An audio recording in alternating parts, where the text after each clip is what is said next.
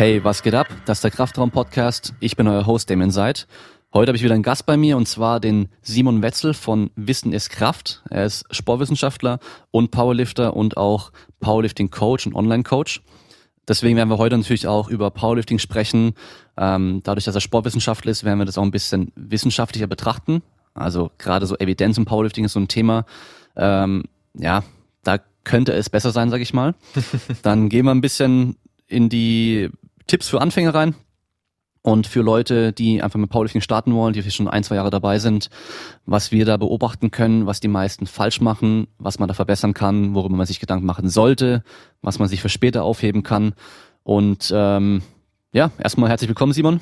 Ja, vielen, vielen Dank für die Einladung. Also freue mich, dass ich äh, heute hier mit dir ein bisschen über Powerlifting sprechen kann. Wir haben zwar gesagt Powerlifting, aber ich würde gerne mit einem anderen Thema erstmal anfangen. Und zwar, ich habe in Freiburg und in Stuttgart studiert. Mhm. Und du hast jetzt in, äh, lass mich überlegen, Bielefeld genau. und Leipzig studiert. Richtig, genau. ja. So, mein größtes Problem mit den Sportwissenschaftlern ist nämlich immer, dass sie vom Training nach dem Studium keine Ahnung haben. Ja. Ja, also ich habe das bei mir in meinen Studiengängen so gesehen. Wir hatten ähm, vielleicht hier und da mal ein Seminar, wo es so in die Richtung von Training ging, wie man eine Bewegung vielleicht ausführt, nie, wobei nicht mal so Bewegung ausführt, aber halt eher so, welchen Muskel kann man wie trainieren. Aber dass die Fitnesstrainer, die irgendwie eine B-Lizenz oder A-Lizenz gemacht haben, meistens vom Training, von der Praxis mehr Ahnung haben als die Sportwissenschaftler, das sehe ich eigentlich wirklich immer noch heute auch. Ähm, ja. Wie schätzt du das ein? Ist es bei euch auch so gewesen im Studium? Absolut. Also bei uns genau dasselbe Spiel. Ähm, praktisch, gerade was so Trainingsplanung angeht und dann im Speziellen auch im Krafttrainingsbereich, ist absolut, äh, ich würde mal sagen, fast nicht existent. Ähm, also wenn es mal so ein kleines bisschen in Trainingsplanung geht, wobei, wie gesagt, auch das wirklich minimalst, dann ist es meistens im Ausdauerbereich.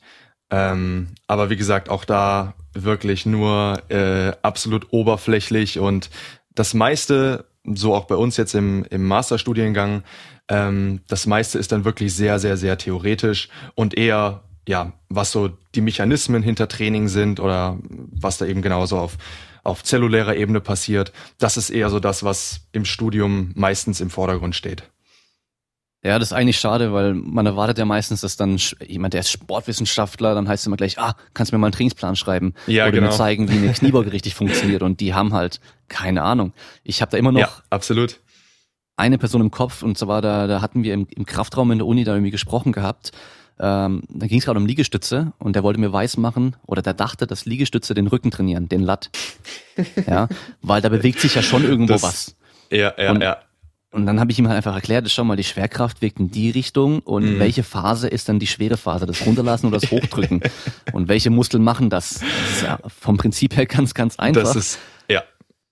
Aber da war das Verständnis irgendwie nicht da. Ähm, mhm. bei, bei, uns war es auch so, wir hatten dann schon zwar auch über Periodisierung sowas gesprochen, mhm. aber halt wirklich so eher diese, ich nenne es mal abstrakten Modelle mhm. waren da Thema und halt nicht, wie ja. es in der Praxis gemacht wird.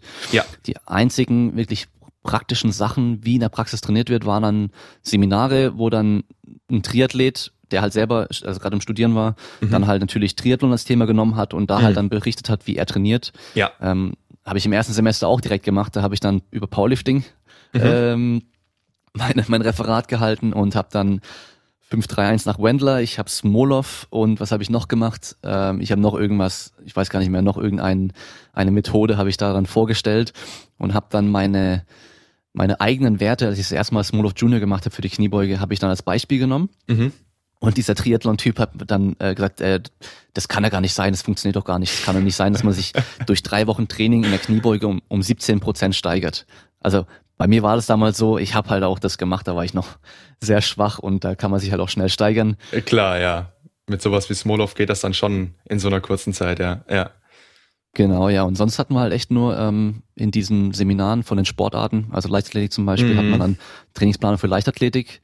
Ja. Aber es hat halt mit Krafttraining und Fitness, was wir jetzt so eigentlich als Hauptthema mal hier haben, nicht viel zu tun. Das ist eigentlich sehr, sehr schade, finde ich. Total. Also wir hatten zum Beispiel gerade äh, relativ aktuell letztes Semester ein äh, Seminar, was ähm, also es ging um, um Diagnostik. Also wir haben Sachen äh, gemacht wie Blutlaktat bestimmt, äh, wir haben eine Spiroergometrie gemacht, ähm, also auch erstmal alles im Ausdauerbereich. Ähm, und am Ende von dem Seminar war es unsere Aufgabe, anhand der Daten, die wir im Laufe des Semesters erhoben haben, eine Trainingsintervention zu starten. Also wir sollten uns selbst einen, einen Trainingsplan überlegen. Äh, ich glaube, es war über einen Zeitraum von, von zehn oder zwölf Wochen. Und am Ende vom Seminar wurde es dann im gesamten Studiengang, ähm, wurden die einzelnen Pläne durchgesprochen. Und man hat eben gesagt, okay, was waren die Gedankengänge dahinter? Wieso hat man das so geplant, wie man es geplant hat? Und hat dann eben entsprechend von den Dozenten Feedback bekommen. Und äh, was mich dann äh, sehr ja, was nicht, nicht erstaunt hat, aber was mir wieder gezeigt hat, so ein bisschen, dass es eben so schade ist, dass es so wenig gemacht wird, war, dass alle Studenten am Ende von diesem Seminar gesagt haben, dass das mit eines der interessantesten äh, Seminare vom ganzen Studium war. Einfach weil man eben diese praktische Trainingsplanung endlich mal mit dabei hatte und das eben sonst im Studiengang komplett untergeht. Ähm, und von daher, ich denke mal, an der Nachfrage wird es definitiv nicht liegen, dass es wenig gemacht wird. Ähm, ich weiß nicht, ob es dann mehr an der Univers universitären Organisation liegt oder keine Ahnung. Aber wie du schon sagst, ich finde es auch super, super schade, weil sicherlich viele davon profitieren würden. Ja, ich weiß auch jetzt noch, dass die meisten gar nicht wussten, auf was auf sie zukommt. Ich selber ja auch nicht so ganz. Mit dem Sportstudium, man denkt ja, man kommt da hin und lernt dann halt irgendwie, wie man trainiert und wie Training aussehen muss und so weiter. Und dass man auf einmal Sportsoziologie hat und äh, genau. Sportgeschichte genau. und keine ja. Ahnung was, das ja. erwartet man ja gar nicht. Und dann auch ja. irgendwie Sportökonomie und Management und Marketing mhm. und Sportrecht. Und da war ja so viel Zeug dabei, was mich persönlich gar nicht interessiert hat, weil ich von Anfang an schon wusste, wo ich hin möchte nach dem Studium. Genau. Die meisten wussten es noch nicht. Ich weiß nicht, wie es bei euch ist. Bei mir, die meisten, also wirklich, ich würde mal sagen, mehr als 90 Prozent der Studenten bei mir damals, die haben jetzt nichts mehr mit Sport zu tun. Also die machen nichts im Sport, die machen alle nochmal was anderes oder sind halt vielleicht so bei einer Krankenkasse jetzt in der Gesundheitsförderung. Also so dann schon in diesem Gesundheitsbereich, aber nicht wirklich im Sport an sich. Ich habe einen, der der ist bei einer Talentakademie für Fußball, der andere ist äh, beim Volleyballverband. Mhm. Lass mich überlegen, dann ähm, ich selber halt noch, klar. Ähm, aber sonst sieht's dann schon mau aus mhm. aus meinem Semester. Da fällt mir niemand groß ein, der mit Sport jetzt was zu tun hat, wirklich. Mhm. Ja, ja, ja. Und ähm, ja, andererseits, ich denke auch nicht, dass ich äh, Sportwissenschaft studieren muss, um später im Fitnessstudio als Trainer zu arbeiten. Nee. Weil das ist dann auch wieder so ein bisschen was anderes. Äh, genau, also dafür wäre dann, ich sag mal, das Verhältnis von dem, was du reinsteckst in die Ausbildung und von dem, was du am Ende rausbekommst, dann, ach, das passt dann nicht wirklich. Also ich meine, äh, ein Job im Fitnessstudio ist ja jetzt überhaupt nichts Schlechtes oder so, keineswegs, aber wie du sagst, dafür musst du definitiv, definitiv nicht äh, Sportwissenschaften studieren und ganz bestimmt auch nicht im Master. ja, ich habe das ja richtig in Erinnerung, dass du mit, ähm, mit der Julia Kunzer und dem mhm. Thomas äh, Galder, Thomas glaube ich. Geider. Geider, genau, dass genau. ihr zusammen nochmal ein Seminar jetzt auch gehalten habt an der Uni, kann es sein? Genau, richtig. Das, äh, das war jetzt im letzten Semester und äh, entsprang im Prinzip so ein bisschen dieser äh, diesem Frust, dass es an der Uni eben ja so wenig Angebote gibt, äh, die mehr auf die, ich sag mal, theoretische und praktische ähm, Trainingsseite eingehen. Und dann haben wir gesagt, okay, äh, scheinbar wird da ja nichts gemacht und es sieht auch nicht so aus, als wäre da in Zukunft irgendwas in Planung. Dann machen wir es eben einfach selbst. und äh, unsere Idee war eigentlich ursprünglich, dass wir äh, ein Seminar anbieten, was für Interessierte angeboten wird. Also es sollte jetzt nicht irgendwie Teil von einem Studiengang werden, ähm, weil wir auch wir haben jetzt gar nicht gedacht, okay, als Masterstudent wirst du wahrscheinlich nicht jetzt andere Studenten unterrichten können dürfen, wie auch immer. Und deswegen, wie gesagt, Überlegung war erst, das nur für externe oder auch studiengangsinterne, aber eben einfach nur Interessierte so als Zusatzseminarveranstaltung äh, anzubieten. Und dann haben wir mit der Studiengangsverantwortlichen gesprochen und haben eben gesagt, was wir machen wollen, was so unsere Ideen sind und was unsere Hintergründe sind. Und ja, dann, dann kam der Vorschlag von, von Seiten der Uni, dass man das ja eigentlich auch im Rahmen äh, des Masterstudiengangs, in dem ich jetzt aktuell selbst bin, äh, an, anbieten könne. Also dass es quasi wirklich Bestandteil des Studiengangs sein könnte. Äh, und genau, so ist es dann auch gekommen. Und dann haben wir äh, letztes Semester das Seminar angeboten, ähm, in dem wir über Trainingsplanung speziell im Hypertrophiebereich äh, gesprochen haben. Und wir haben eben wirklich versucht, es so aufzubauen, dass wir immer die theoretische Perspektive abdecken, also wirklich die, die Theorie äh, zu, jedem, zu jedem Thema, was wir da angesprochen haben, zu behandeln, aber dann eben immer auch den Schwenk rüber machen zur praktischen Trainingsplanung. Also am Ende des Tages wollten wir einfach, dass die Studenten da rausgehen und wissen, okay, was muss ich jetzt genau machen, um eben einen sinnvollen Trainingsplan schreiben zu können für jemanden oder für sich selbst, äh, wenn Hypertrophie das, das Ziel ist. Ja, total geil, weil man bekommt ja in der Uni eher so dieses äh, grundlegende theoretische Wissen im Hintergrund, was dann zwar schon auch wichtig ist für die Trainingsplanung, aber noch nicht wirklich erklärt oder einem vorgibt, was man machen muss oder sollte oder auch kann. Und wenn man da so diesen Transfer direkt schaffen kann mit einfach nur Beispielen aus der Praxis oder halt wie das dann aussehen kann in der Praxis, ist natürlich viel, viel einfacher erstmal zu verstehen. Und man geht dann noch aus diesem Seminar raus und hat was in der Hand, wo man sagt, okay, jetzt ähm, fühle ich mich in der Lage, dass ich hier eine Person einen Trainingsplan schreiben könnte. Genau, genau das war auch unser Ziel. Und wir haben es dann auch immer so gemacht, dass wir am Ende von jedem Seminar quasi immer ein Beispiel oder mehrere Beispieltrainingspläne ähm, durchgegangen sind und eben erklärt haben, was jetzt genau da der Sinn dahinter ist, wieso wir das so gemacht haben, wie wir es gemacht haben, damit eben die Leute wirklich ein Verständnis dafür bekommen, wie setze ich eben das Theoretische in die Praxis um, was gibt es sonst für Faktoren, die man bedenken muss und so weiter. Ne? Also war auf jeden Fall eine, eine sehr coole Erfahrung, glaube ich, für uns alle. Ja, glaube ich. Dann habt ihr wahrscheinlich einen äh, Dozenten oder Professor gehabt, der dann das Federführende übernommen hat und ihr war dann Tutoren wahrscheinlich, gell? Äh, genau, richtig, so war's. Ja, ja, ja. Also wir hatten quasi unseren Modulverantwortlichen ähm, und unter diesem, diesem Verantwortlichen haben wir das, das Seminar genau als Tutoren dann gehalten. Ja. ja, das ist ja immer so ein Problem mit den Unis, dass man mittlerweile ohne Master keinen Lehrauftrag bekommt. Ja. Ähm, so ging es mir nämlich auch. Ich habe, wann war denn das Sommersemester letztes oder vor einem Jahr? Ich, ich bin mir gar nicht mehr ganz sicher. Vor einem Jahr ungefähr müsste das gewesen sein oder noch ein bisschen länger her. Ähm, auch ein Seminar gehalten. Da war ich theoretisch nur als Tutor angestellt, weil ich keinen Lehrauftrag bekommen, weil ich nur einen Bachelor gemacht habe. Ah, und okay. äh, mich hat ein ehemaliger Dozent angerufen und gefragt, hey, ähm, ich muss jetzt dieses Seminar hier halten, Didaktik der Individualsportarten, energetisch mhm. konditionell. Das heißt, ja, Individualsportarten, die halt e-, energetisch und konditionell determiniert sind, also alles sowas wie Leichtathletik, ähm, Sachen, wo halt die die körperliche Konstitution wichtiger ist als zum Beispiel bei Spielsportarten. Das wäre okay. dann mhm. ähm, taktisch-technisch determiniert gewesen und dann gab es dann noch dieses äh, technisch-kompositorisch, was dann so Turnen und Tanzen sowas gewesen wäre. Mhm. Das heißt, im Endeffekt geht es so um die ähm, konditionellen Fähigkeiten, wie wir das trainieren können. Ganz okay. einfach gesagt, ja. ja. Und der Dozent ist halt äh, Handballtrainer seit ganz, ganz langem, sehr, sehr erfolgreicher Handballtrainer. Ähm, und er sagt halt, von diesem allgemeinen Training hat er gar keine Ahnung. Also so die, die Praxis also gar nicht mehr, weil er da halt überhaupt nicht drin ist. Mhm. Und ähm, er wusste halt, dass ich in dem Thema halt sehr drin bin und hat dann mich gefragt, ob ich das mit ihm zusammen machen könnte. Mhm. Dass wir das einfach zusammen irgendwie aufziehen, uns am Anfang zusammenhocken, ähm, diese allgemeine ein, zwei Einheiten erstmal dann zusammen machen. Und ähm, dann hat er dann zum Beispiel spezielle ähm, Ausdauer dann gemacht mhm. für den Handball als Beispiel. Da hat er dann auch sehr viel Praxis mit reingenommen.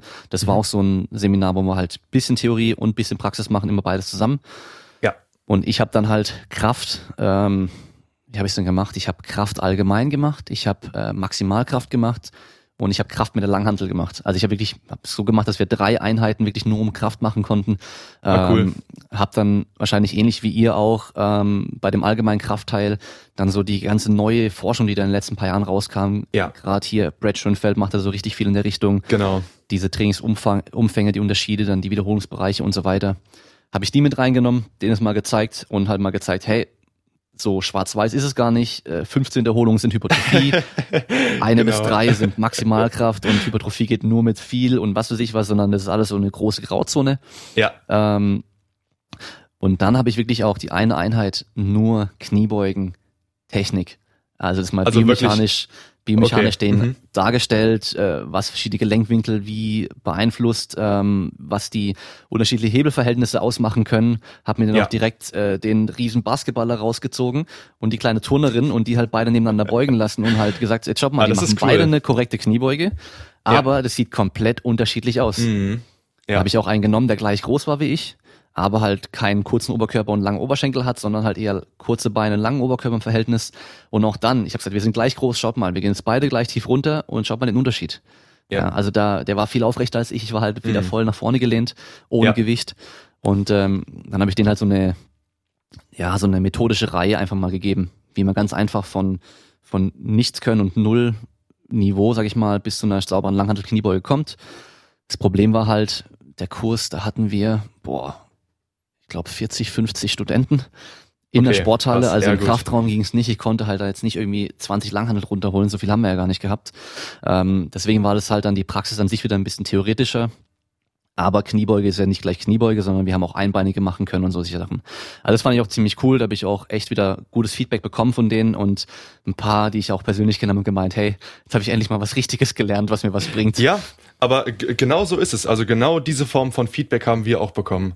Dass es endlich mal was ist, was man, womit man wirklich was in der echten Welt in Anführungszeichen anfangen kann. Ne? Also wirklich, wenn man als, als Trainer arbeiten möchte. Ne? Ähm, aber finde ich auch cool dann, dass dein, dein Dozent da so offen war und dich damit ins Boot geholt hat, weil du hast es ja auch oft, dass dann, ich weiß nicht, ob es vielleicht oft ein Ego-Ding ist oder so, aber ähm, dass du halt ja teilweise wirklich sehr veraltete Sachen äh, von, von Dozenten lernst, die halt, ja, die sind halt schon ewig mit dabei und äh, sträuben sich da, glaube ich, immer so ein bisschen, nicht alle natürlich, aber äh, bekommt man immer wieder mal mit, ähm, dass da so ein bisschen, ja, vielleicht so eine, so eine, so eine Art Gegenreaktion stattfindet, äh, wenn die Leute mit, ich sag mal, vielleicht mit neueren Erkenntnissen äh, konfrontiert werden. Und finde ich cool, dass er da so offen war und gesagt hat, ey, äh, Damien, das ist, da kennst du dich besser aus und äh, lass uns das zusammen machen. Ja, also finde ich cool. War auch richtig geil, weil der hat mir echt freie Hand gelassen da. Also zu dem Thema so. Er hat dann, weil es dann zum Beispiel um Schnelligkeit ging, hat er auch noch seinen Teil mit dazugegeben, so, einfach in der, während wir dann im Sprechen waren oder am Vortragen waren, weil er halt im Schnelligkeitsbereich, speziell für Handball, halt natürlich dann viel macht. Also mehr so Handlungsschnelligkeit, Aktionsschnelligkeit. Aber sonst hat er mir da echt freie Hand gelassen, es war richtig cool.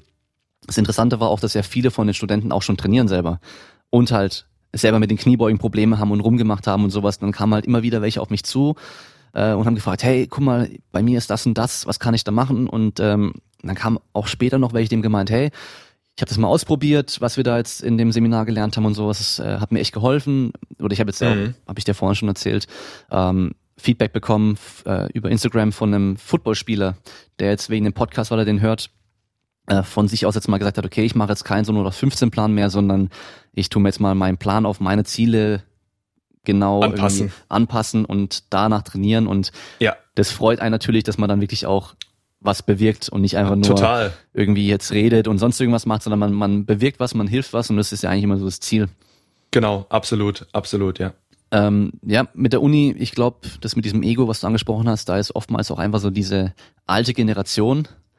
Und bis die mal weg ist, dann kommt so dieses Neue. Es dauert immer so zwei Generationen, sagt man meistens, dass bis da das Neue sich durchsetzen mhm. kann. Ähm, ich fand's ein bisschen erschreckend auch, dass zum Beispiel solche pauschalen Aussagen wie Knie dürfen nicht über die Zehenspitzen kommen bei Kniebeugen, dass ich die von manchen Dozenten gehört haben. Aber das sind auch Dozenten, die halt das selber wahrscheinlich auch irgendwo so gelernt oder gehört haben. Mit Sicherheit. Selber nicht trainieren und sich da auch gar nicht mehr so Gedanken drüber machen, warum das denn so ist. Genau, das wird halt, wie du sagst, das wird einfach so hingenommen und dann eben entsprechend genauso weitergegeben. Oder perfektes Beispiel, was du eben angesprochen hast, mit diesem, äh, mit diesem Schwarz-Weiß-Denken, wie baue ich Muskeln auf, in welchem Wiederholungsbereich, ähm, wo baue ich am besten Kraftausdauer auf und wo Maximalkraft. So dieses typische eben eins bis drei und äh, ist Maximalkraft und dann kommt äh, irgendwie, weiß nicht, sechs bis fünfzehn oder so Hypertrophie äh, und alles, was außerhalb diese festgelegten, starren Bereiche fällt, bewirkt dann irgendwie was komplett anderes. Teilweise solche Sachen bekommst du ja auch noch sehr oft ähm, gerade im Bachelor beigebracht. Ne? Und ich weiß zum Beispiel auch von aus dem Leipziger Studiengang im Bachelor, weil Thomas und Julia, äh, mit denen ich das Seminar zusammen gegeben habe, die haben hier auch ihren Bachelor gemacht. Und äh, die haben beispielsweise erzählt, dass eben genau das mit diesen Intensitäts- und Wiederholungsbereichen, das ist, was hier noch im Bachelor gelehrt wird. Und dann war es ganz lustig, als wir dann eben in unserem Seminar gesagt haben, äh, ja, es ist vielleicht nicht ganz so, äh, nicht ganz so, wie ihr es äh, damals beigebracht bekommen habt, ähm, dass man wirklich diese ganz fixen Bereiche hat, sondern dass es ein viel größeres Spektrum gibt an, an Bereichen, äh, mit denen man effektiv Muskeln aufbauen kann. Ähm, war dann sicherlich für viele Studenten auch eine Neuheit. Das habe ich bei Seminaren auch schon öfters dann gehabt, ähm, dass die auf einmal sagen so, ja, alles, was ich bisher gelernt habe, war jetzt falsch oder was? dann sagst du denen, nein, falsch ist es nicht, aber ich erkläre euch, warum es vielleicht nicht ganz richtig war.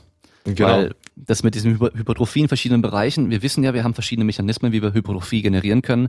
Einmal über Spannung und einmal über Ermüdung. Und das kriegen wir halt durch weniger Wiederholung mit mehr Gewicht hin oder mit weniger Gewicht und mehr Wiederholung. Also da Richtig. ist einfach die Erklärung. Und ähm, genau. wenn dann jemand sagt, ja, aber der und der hat gesagt, das ist so und so, so pauschal wieder, dieses nicht, das kommt drauf an, sondern pauschal, Knie über die Zehenspitzen, dürfen nicht drüber. Dann sage ich immer, frag mal, warum. Frag einfach mal, warum. Ja. Und dann wart mal die Antwort ab, weil wenn dann erstmal keine Antwort kommt, ist schon ziemlich klar, okay, er weiß gar nicht, was er sagt. Ja. Oder er sagt einfach wieder so eine pauschale Antwort, ja, ist schlecht für die Knie. Genau. Dann ja, frag wieder, so. warum. Es ist so, weil ich es ja. sage. Ja, dann frag ja. wieder warum. Dann sei wie, wie ein dreijähriges Kind und frag einfach warum, warum, warum. Bis man ja. halt dann mal so auf dieses, äh, auf, die, auf diesen Grund wirklich dann stößt, warum das denn so sein soll. Richtig, ja, ja. Ich glaube, von hier aus können wir ganz gut ähm, überschweifen zum nächsten Thema. Mhm. Und zwar, wir gehen jetzt zum Powerlifting. Powerlifting in Kombination mit Evidenz oder evidenzbasiertem Arbeiten ähm, oder wissenschaftlich fundiertes Powerlifting, wenn man es mal so nennen möchte. Ja. Du warst ja vor kurzem auf dem European Powerlifting Congress. Genau. Äh, war der in Irland, glaube ich, oder England? Ja, ja, in Irland, in Dublin. In Irland, okay, cool, ja. Mhm. Da waren ja auch so ein paar äh, sehr große Namen aus der Powerlifting oder auch ja. Wissenschaftsszene mittlerweile, kann man ja auch sagen. Mhm. Ähm, und ich habe dich ja dann gefragt, hey, wie war das da? War das cool? Und dein, deine erste Aussage war ja, es war interessant und cool, aber das war halt, da war jetzt halt viel so einfach so eigene Erfahrung und wenig so genau. wissenschaftlich basierte Fakten. Ja. Und da haben wir halt im Powerlifting einfach das große Problem, dass da halt viele in Gesetzen sprechen, sage ich mal, aber da ist eigentlich gar nicht viel hinten dran. Ja. Ähm, wie siehst du das? Was denkst du, welche Themenbereiche sind da irgendwie am meisten von betroffen? Ja, absolut. Also wie du schon gesagt hast, ähm, direkt wissenschaftliche Forschung, speziell im Bereich Powerlifting, ist sehr, sehr rar. Also es gibt eine es gibt eine Handvoll an Studien, die mir jetzt gerade so direkt in den Kopf springen, die wirklich speziell mit Powerliftern äh, gearbeitet haben oder wo speziell Powerlifter untersucht wurden ähm, in verschiedenen Themenbereichen. Ähm, aber generell der Großteil der Forschung ist eben, ich sag jetzt mal, im ganz normalen Krafttraining durchgeführt worden. Und dann meist natürlich auch, ähm, einfach weil das auch ganz oft was mit Organisation zu tun hat, meistens auch an ja, mäßig trainierten äh, Sportlern oder ganz oft eben auch an Anfängern. Ne? Ja, da hat man ja oftmals dann diese, den Begriff fortgeschrittene Sportler. Das ist teilweise, ist, reicht es schon, wenn ein halbes Jahr lang trainiert haben. Äh, genau. Ähm, ja, ja. Mir fällt, oh, ich glaube, das war eine Studie mit südamerikanischen Powerliftern, die dann irgendwie auf nationalem Niveau waren und mhm. die hatten dann aber irgendwie äh, im Schnitt Kniebeugen max 120 Kilo. Ja. ähm, das ist irgendwie nicht fortgeschritten oder, nee. oder advanced, sondern das ist einfach nur, das ist, kann man eigentlich Anfänger noch nennen, je nach Körpergewicht, ja. ja. Klar, wenn die jetzt 56 Kilo hatten, dann ist schon was anderes, aber die waren im Schnitt natürlich nicht ganz so leicht. Ja. Ähm, das ist auf jeden Fall ein ganz, ganz großes Problem. Absolut. Die ganzen, absolut die großes ganzen Problem, ja allgemeinen Studien mit nicht Powerliftern, sondern einfach so Leuten, die trainieren oder nicht trainierten Sportlern, ist halt oftmals auch, ähm, die schreiben dann, die machen Kniebeuge. Und erst wenn man dann, also im Abstract, wenn man dann die Studie sich durchliest, steht dann da drin Kniebeuge an der Smith Machine zum Beispiel. Ja. Also an der geführten Langhantel, was wir einfach nicht vergleichen können mit einer freien Kniebeuge. Nee. Das haben wir ganz oft Bankdrücken dann genauso. Ähm, noch ein Problem haben wir, dass sie zum Beispiel dann die Krafttests gar nicht mehr wirklich in Bewegung machen, sondern über Isokinetik zum Beispiel. Genau, genau. Und da die, dieser Übertrag ist auch nicht eins zu eins. Und du hast teilweise zum Beispiel auch, ähm, was vielleicht so ein bisschen auch an das Thema anknüpft, was wir ganz am Anfang hatten, äh, mit dem man kann Sportwissenschaftler sein, aber man muss nicht unbedingt die, die meiste Erfahrung oder das größte Wissen mit der Trainingsplanung haben. Ähm, weil teilweise, wenn du dir die Studien anschaust und was sie da für Trainingsprotokolle durchführen, da fragst du dich auch manchmal wirklich, was zur Hölle? Also wie kommt man darauf, das Training so zusammenzustellen, wie es zusammengestellt ist. Also wo du wirklich siehst, Entweder es hat einen ganz spezifischen Grund, wieso es aus wissenschaftlicher Sicht so gemacht wurde, ähm, was ich in vielen Fällen ehrlich gesagt anzweifle, ähm, oder die Forscher, die das Experiment durchführen, wissen eben wirklich nicht viel über die praktische Trainingsplanung. Ja, das ist natürlich schade. Ähm, da hat man dann teilweise Trainingspläne irgendwie Beinpresse, Latzug, Brustpresse und dann irgendwie zwei Bizeps und zwei Trizepsübungen, ja. Schulterübungen noch einzeln isoliert ja. und halt noch Bauch und Rücken isoliert alles. Ja. Äh, in der Praxis sieht ein Trainingsplan halt nicht unbedingt so aus, vor allem nicht in den bestimmten Sportarten, die man dann eigentlich untersuchen möchte. Ja, absolut. Und teilweise hast du zum Beispiel auch ähm, gerade so, so im Bereich äh, Studien, die verschiedene Muskelfrequenzen untersuchen, also äh, eine Frequenz, mit der du eine Muskel, Muskelgruppe äh, in der Regel pro Woche belastest. Äh, und dann werden teilweise Protokolle aufgestellt, wo das Ziel ist, zum Beispiel eine Frequenz von einmal versus zweimal äh, pro Muskelgruppe pro Woche zu vergleichen. Und dann, wenn du das Training anschaust, äh, gibt es aber so viel Überlappung von Muskelgruppen, dass es eigentlich ein Vergleich ist von zwei versus viermal, ähm, wo du dich auch fragst, so, äh, also es ist ja eigentlich offensichtlich, dass wenn jetzt am ersten Tag zum Beispiel Bankdrücken gemacht wird für Muskelgruppe Brust, äh, und am, am zweiten Trainingstag wird äh, enges Bankdrücken gemacht und da wird aber die Brust quasi nicht einberechnet als belastet, sondern nur der Trizeps. Äh, ist dann auch so die Frage, also irgendwie passt das hinten und vorne nicht. ja, ich habe da, ähm, ich weiß gar nicht mehr, was es genau war, auch auf Instagram in der Story das gepostet gehabt. Ähm, Resultat, also von der Studie, ich weiß nicht mehr, was es war. Auf jeden Fall, die haben halt irgendwas getestet und haben es gar nicht trainiert. Ach, und okay. äh, haben es dann wieder getestet. Ja. Ähm, also kann man sich vielleicht so vorstellen, okay, wir machen jetzt reaktive Sprünge, also Drop Jumps, ich springe von einem, lass mich von einem Kasten runterfallen, springe so schnell wie es geht vom Boden wieder weg, wie so ein Flummi. Also es ist so eine spezielle äh, Kontraktionsform die muss man auch gezielt trainieren. Wenn ich dann nur Kniebeugen trainiere, wird es wahrscheinlich nicht besser werden. Und dann haben sie aber sowas halt gar nicht trainiert und dann sagen sie, ja, das ähm, Training bringt nichts dafür. Und dann denke ich mir so, warum machst du die Studie? Ja. War das jemand, der jetzt halt einfach Geld hatte von der Uni und für seinen Doktor noch irgendwie zwei Paper rausbringen musste und gesagt hat, okay, ich mache einfach schnell das und hat sich da keinen Kopf gemacht. Das ist total unnötig, weil klar, was ich nicht trainiere, wird nicht besser. Ja. Das ist eins der, der Grund, physiologischen Grundgesetze. Äh, so ist es ja. Außer du bist vielleicht absoluter Anfänger und komplett untrainiert, dann kannst du wahrscheinlich auch mit etwas sehr unspezifischem äh, in einer spezifischen Aufgabe besser werden. Aber absolut in der Regel natürlich darin, wo du besser werden möchtest, das musst du halt auch machen. ja, genau. Ähm, dann haben wir im Powerlifting äh, vor ein paar Jahren war das so ein auf einmal so ein Riesenboom, so eine Offenbarung, dieses norwegische Frequenzprojekt. Ja, Genau. genau. Mit diesen, ähm, die Norweger, die haben da dreimal die Woche Ganzkörpertraining gemacht. Das heißt, zum Beispiel, ich weiß die Zahl nicht mehr ganz genau, aber die hatten dann sechs Sätze am Tag Kniebeugen, von mir aus sechs Sätze am Tag äh, Bankdrücken und sechs Sätze Kreuzheben. Das dreimal die Woche gemacht und dann haben sie die eine Hälfte so weiter trainieren lassen und die andere Hälfte haben sie sechsmal die Woche trainieren lassen, genau. aber pro Tag dann nur noch drei Sätze jeweils gemacht. Das heißt, ja am Schluss von der Woche trotzdem 18 Sätze Kniebeuge, mhm. aber auf sechs Tage aufgeteilt, nicht auf drei. Und auf einmal im Schnitt die Gruppe, die halt sechsmal die Woche trainiert hat, wurde besser. Ja. Die haben etwas mehr Muskelaufbau gehabt, aber halt auch in der Kraft sich deutlich verbessert. Genau. So gut wie alle. Es gab, glaube ich, einen Ausreißer, der wurde ein bisschen schlechter am Bankdrücken. Das ist ja auch immer dieses Ding, dass man halt immer diese Mittelwerte sich anschaut und gar nicht die einzelnen Personen. Ja. Ähm, weil klar, es gibt immer Ausnahmen, die auf irgendwas ja, anderes besser oder schlechter reagieren. Es gibt auch immer Leute, die bei einer Studie, wo alle besser werden, schlechter ja. werden. Die sind halt irgendwie arm dran. Ja. Ähm, und auf jeden Fall, die Studie war auf einmal dann so das Argument, ey, wir müssen so oft trainieren, wie es geht. Ja. Der Erklärungsgrund dafür ist für mich einerseits total logisch. Klar, wenn ich ähm, in einer bestimmten Ausführung, in einer Technik besser werden möchte, dann muss ich sie öfters trainieren. Mhm. Das ist wie wenn ich sehr, sehr gut Klavier spielen möchte, dann reicht es nicht, wenn ich einmal die Woche fünf Stunden ja. mich ans Klavier hocke, sondern ich sollte mich einfach jeden Tag ans Klavier hocken, unabhängig von der Dauer. Dann habe ich noch immer so dieses ähm, mit der Erholung und Ermüdung im Kopf. Und zwar, wenn die nach drei Sätzen am ersten Tag aufhören und dann am nächsten Tag erst wieder anfangen, sind die ja ziemlich erholt und können dann diesen theoretisch vierten Satz Mhm. viel frischer wieder anfangen, Ja. können da mehr Power reingeben. Beim fünften, sechsten noch genauso als die anderen, die halt dann schon drei gemacht haben Ja. und dann noch weitermachen müssen. Das heißt, einfach von der Ansteuerung her wird es besser funktionieren. Und da ist halt wirklich Qualität vor Quantität auch wichtig. Mhm. Aber dann das größte Gegenargument für mich ist einfach, ja klar, wenn die davor alle zwei Jahre lang dreimal die Woche trainiert haben, wenn ich was ändere, dann wird sich da was tun.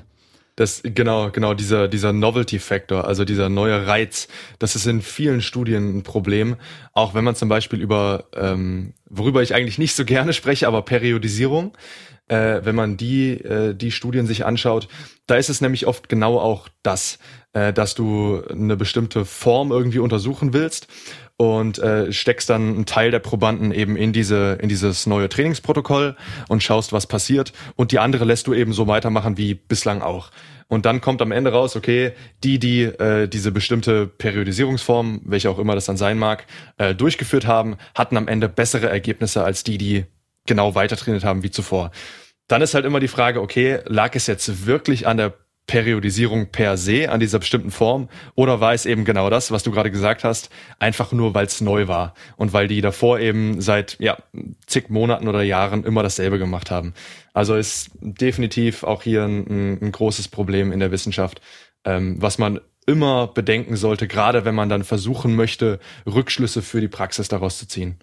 Ja, und dann haben wir noch das Problem mit äh, der Studiendauer. Die ist oftmals dann auch sehr kurz, wenn es dann um Hypertrophie geht und dann sind es irgendwie maximal sechs Wochen oder vier Wochen nur. Mhm. Und da wissen wir halt, dass diese akkumulierten Effekte, dass die halt teilweise erst deutlich später dann zum Vorschein treten. Und dann haben wir da halt auch wieder ein Problem. Genauso macht es uns ein Problem, wenn wir dann ein Crossover-Design machen. Was ja für diese Periodisierung zum Beispiel ganz gut wäre. Im Optimalfall wäre es so, wir nehmen jetzt die Leute, die haben jetzt alle irgendwie trainiert, lassen die erstmal sechs Wochen alle gleich trainieren. Alle gleich, damit die alle auf dem gleichen Niveau sind oder die gleiche Gewohnheit haben oder Gewöhnung haben. Und dann tun wir die zwei Gruppen aufteilen. Gruppe A macht Periodisierungsmodell 1, Gruppe B macht Periodisierungsmodell 2, jeweils für 10 bis 12 Wochen von mir aus und dann tauschen die die Mo- Modelle nochmal für 10 bis 12 Wochen. Ja. Am besten haben wir dazwischen nochmal wieder so eine Detraining-Phase oder nochmal so eine, so eine 4, 6 Wochen Phase, wo sie alle wieder gleich trainieren. Dass wir da dann wirklich schauen, okay, was macht jedes Modell bei dieser Person ja, also nicht nur bei der einen Person Modell 1 und bei der Genau. anderen Modell 2, sondern dann auch wieder da schauen. Weil dann wahrscheinlich, das wissen wir aus der Praxis. Es gibt Leute, die kommen mit dem, mit einer Form von Training viel besser zurecht als mit der anderen Form von Training.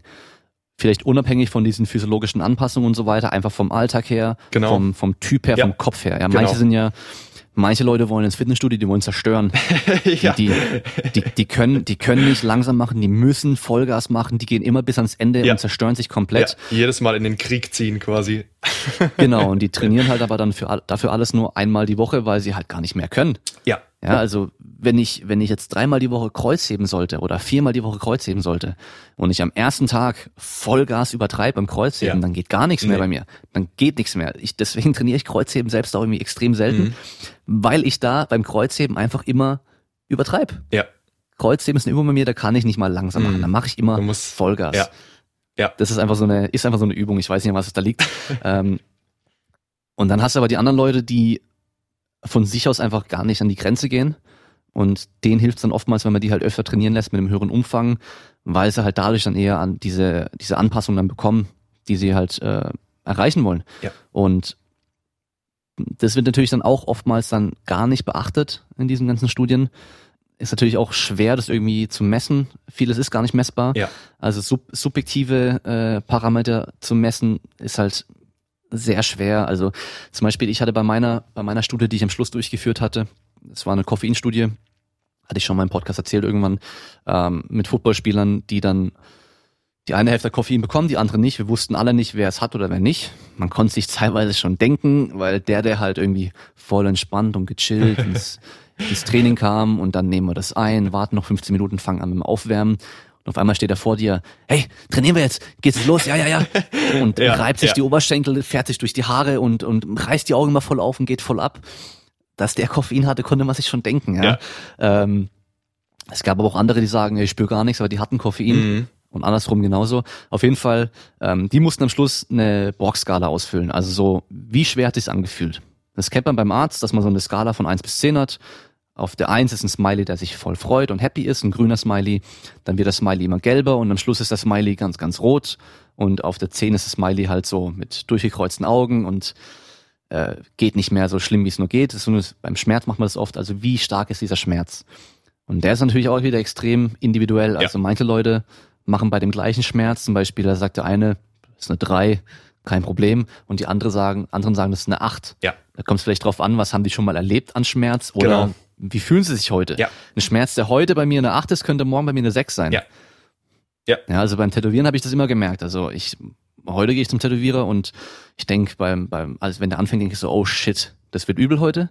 Und beim nächsten Mal liege ich da und penne ein. Mhm. Also vom Prinzip her macht er genau das Gleiche. Ja. Also je nachdem, wie die Verfassung von dir an dem Tag ist, ist halt unterschiedlich. Absolut, ja. Beim Training war es da genauso. Und was ich dabei für ein Problem hatte, war, dass die nämlich nicht nur einfach das angekreuzt haben, die haben geschaut, was habe ich denn letztes Mal angekreuzt? Okay. Ja. Mhm. Aber ich sag mal, der Vergleich von zum letzten Mal finde ich ja ganz okay. Wenn die einfach sagen, ich würde das jetzt subjektiv als schwerer einschätzen als letztes Mal oder anstrengender. Aber die haben auch geschaut, hey, was macht denn mein Kollege da hinten? Was, der kreuzt nur 15 an? Ich wollte eigentlich 19, ich wollte eigentlich 19 ankreuzen, aber ja, dann mache ich mal vielleicht nur 16, ja. weil dann will ich nicht zugeben, so, dass es mich heute mhm. voll fertig gemacht ja, hat. Ja. Und das hat man da halt auch ziemlich oft, ja. Das ist ja auch immer so ein bisschen so ein Problem. Immer, definitiv. Also die subjektive Berichterstattung ist, äh, ist sehr oft sehr, ähm, sehr biased. Also wie sagt man äh, auf Deutsch? Also sehr, naja, nicht ehrlich oder zumindest wird beeinflusst von, von gerne auch von, von externen äh, Faktoren, wie zum Beispiel, wenn du jemand anderen siehst, äh, der irgendwas Bestimmtes machst und dann entsteht vielleicht so ein kleiner Wettkampf draus ähm, oder zum Beispiel auch eben durch das, was man früher erlebt hat. Ne? Ähm, also ist generell in der Wissenschaft ein, ein großes Problem, sicherlich. Ähm, wo es aber, denke ich, besonders deutlich wird, ist gerade in Studien, äh, wo man zum Beispiel, kennst du sicherlich auch, ähm, Leute ihre, äh, ihre Ernährung tracken lässt. Und dann gleicht man am Ende quasi das ab, äh, mit dem, was sie denken, was sie an Energie zu sich genommen haben oder wie viel sie gegessen haben und mit dem, was sie dann tatsächlich zu sich genommen haben. Und da ist es ja ganz, ganz, ganz oft so, dass die subjektive Einschätzung komplett nicht mit dem übereinstimmt, wie die Realität ausschaut.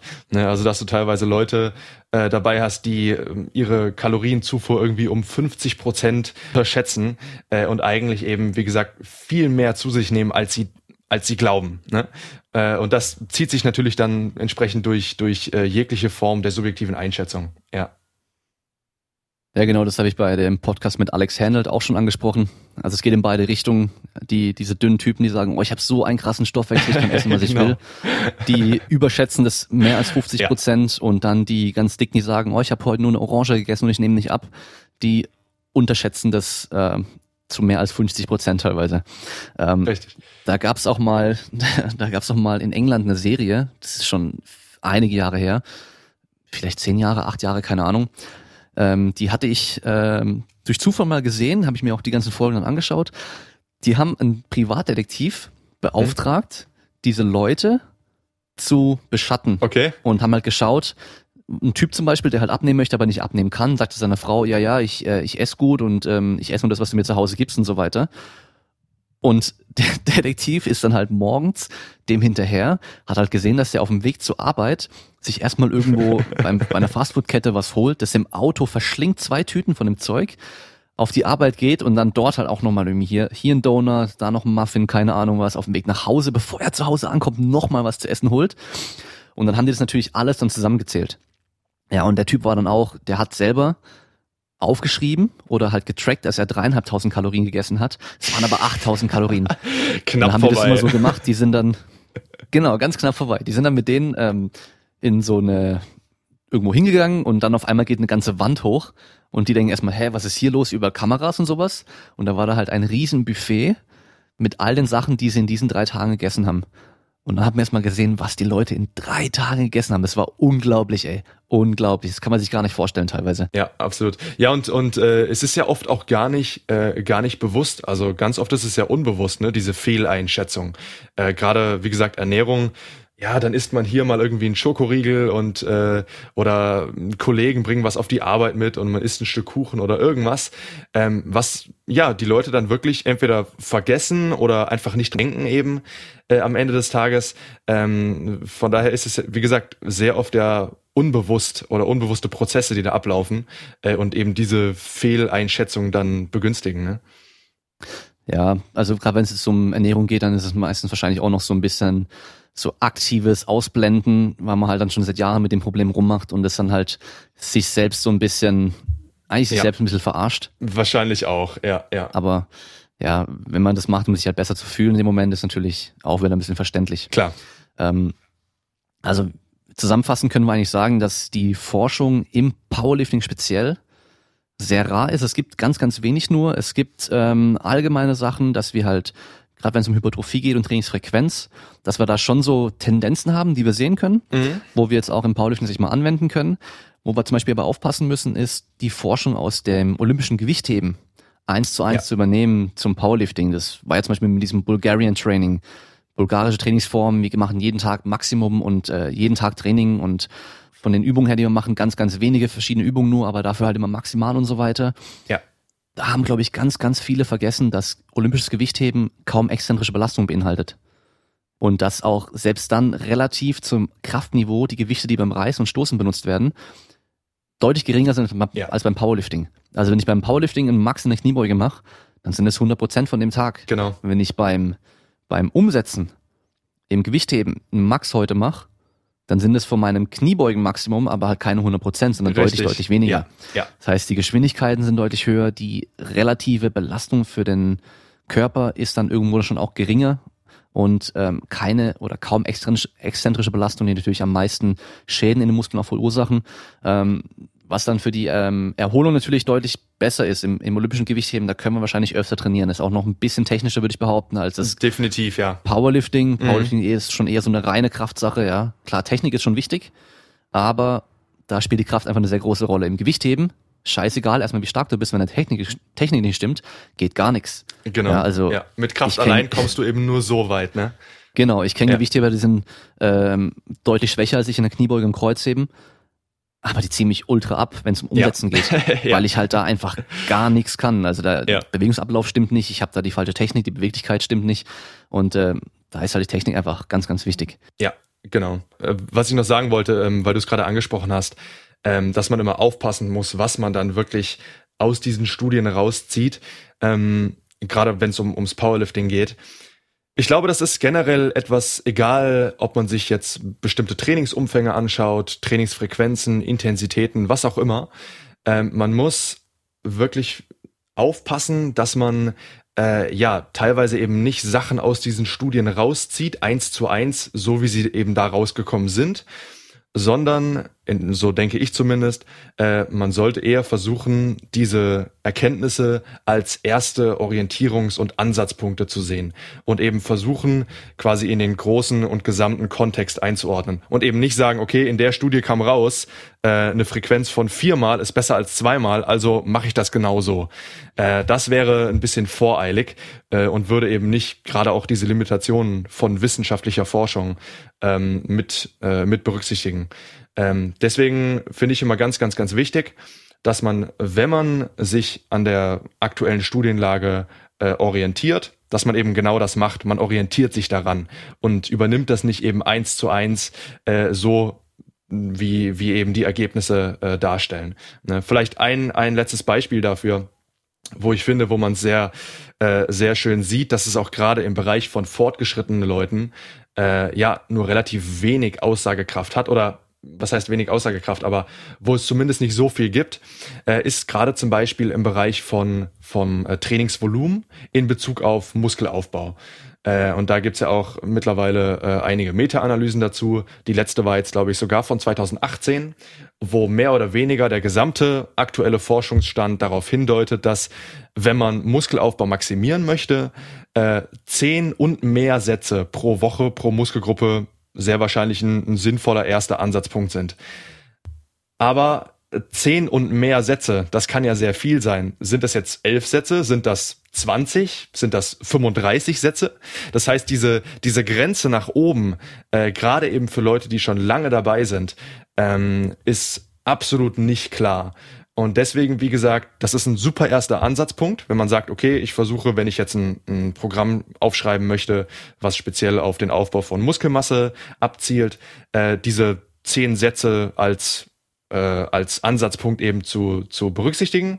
Aber alles darüber hinaus ist dann eben sehr, sehr, sehr individuell. Ne? Und äh, da kann einem eben die Forschung teilweise keine ganz klaren Antworten drauf geben.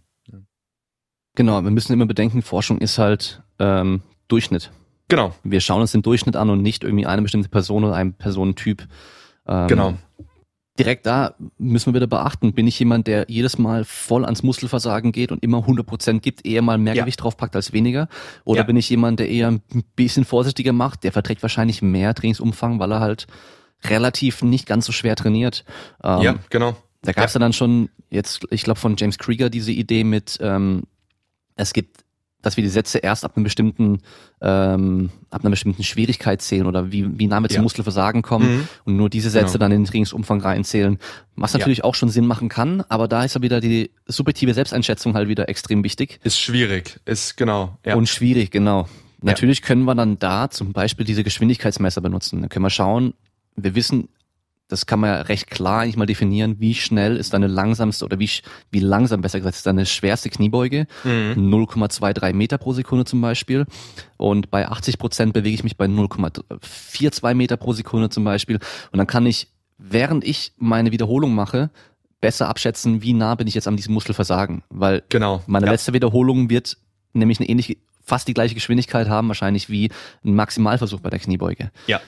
Und ähm, ja, da muss man einfach ein bisschen aufpassen, wo man noch aufpassen muss. Wenn wir jetzt eine Studie uns anschauen und da waren es jetzt irgendwie 16-jährige Powerlifterinnen, die seit mhm. einem Jahr trainieren, dann sind diese Ergebnisse wahrscheinlich auch nur auf diese Zielgruppe auch oder auf diese Personengruppe anwendbar genau, und nicht auf genau. den 40-jährigen Hardcore-Powerlifter, der seit 20 Jahren Powerlifting macht und äh, zehnmal so viel total hat wie die wie diese jungen Mädchen.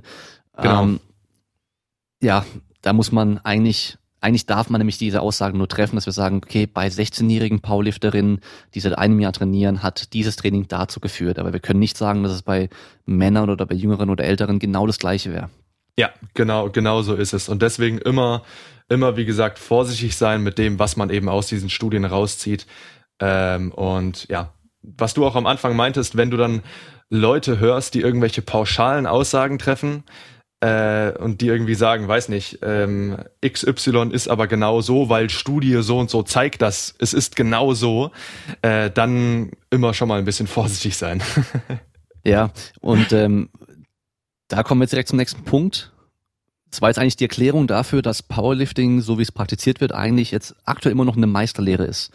Mhm. Ähm, auch wenn wir jetzt zum Beispiel Shaco haben oder wir haben verschiedene andere Leute oder Programme, die da schon so sehr analytisch und wissenschaftlich an dieses äh, Problem, sag ich mal, wie kriegt man beim Powerlifting das höchste Total rangehen, sind es eigentlich nur Meisterlehren. Das heißt, die haben da probiert, haben geschaut, was funktioniert und geben es dann so weiter und passen ja. es dann weiter an.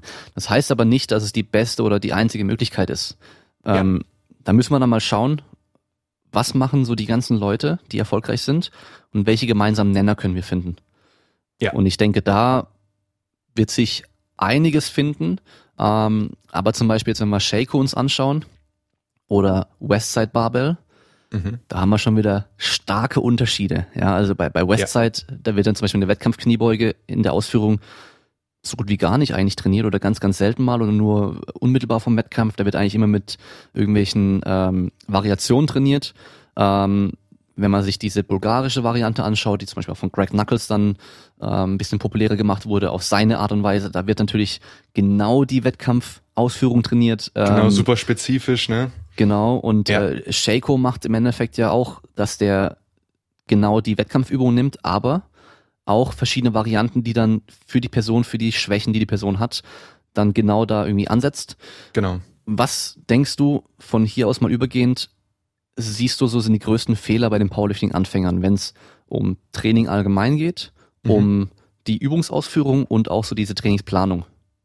Ich würde es vielleicht so ein bisschen von der Seite aufziehen. Ähm, was ich denke, was gerade für Anfänger am wichtigsten ist, ich glaube, wenn ich es benennen müsste, wären es so drei wesentliche Kernaspekte. Ähm, das erste, was ich denke für alle Powerlifting-Anfänger super wichtig ist, dass sie erstmal die Grundlagen äh, der technischen Ausführung von den drei Disziplinen drauf haben. Ne? Und also von Kniebeuge, Bankdrücken, Kreuzheben, dass da einfach die Basics sitzen. Ähm, das müssen nicht die absoluten Details sein. Es muss jetzt nicht darum gehen, sollen die, die Fußspitzen bei der Kniebeuge um 45 Grad oder um, um 40 Grad nach außen zeigen äh, oder soll ich meinen Daumen um die Stange legen oder soll ich ihn, soll ich ihn oben drauf legen? Gar nicht mal so diese absoluten Nuancen, äh, aber zumindest, dass die Grundlagen der Technik am Anfang vermittelt werden. Das, ist, denke ich mal, ist schon mal für alle, alle Anfänger absolutes Muss, um dann eben auch langfristig wirklich stärker werden zu können.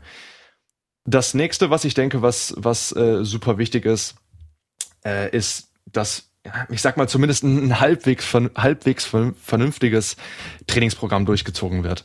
Ähm, das bedeutet, der Fokus liegt erstmal wirklich auf den Grundlagen, also sprich auf den Grundübungen.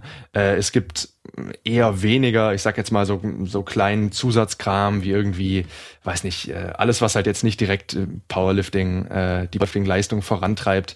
Ähm, ich meine, kann man machen, aber gehört zu einem Anfängerprogramm in meinen Augen erstmal nicht zwingenderweise dazu. Ähm, und das dritte und wahrscheinlich das aller, allerwichtigste in meinen Augen ist, dass ein Anfänger versucht, Kontinuität in die Sache reinzubringen.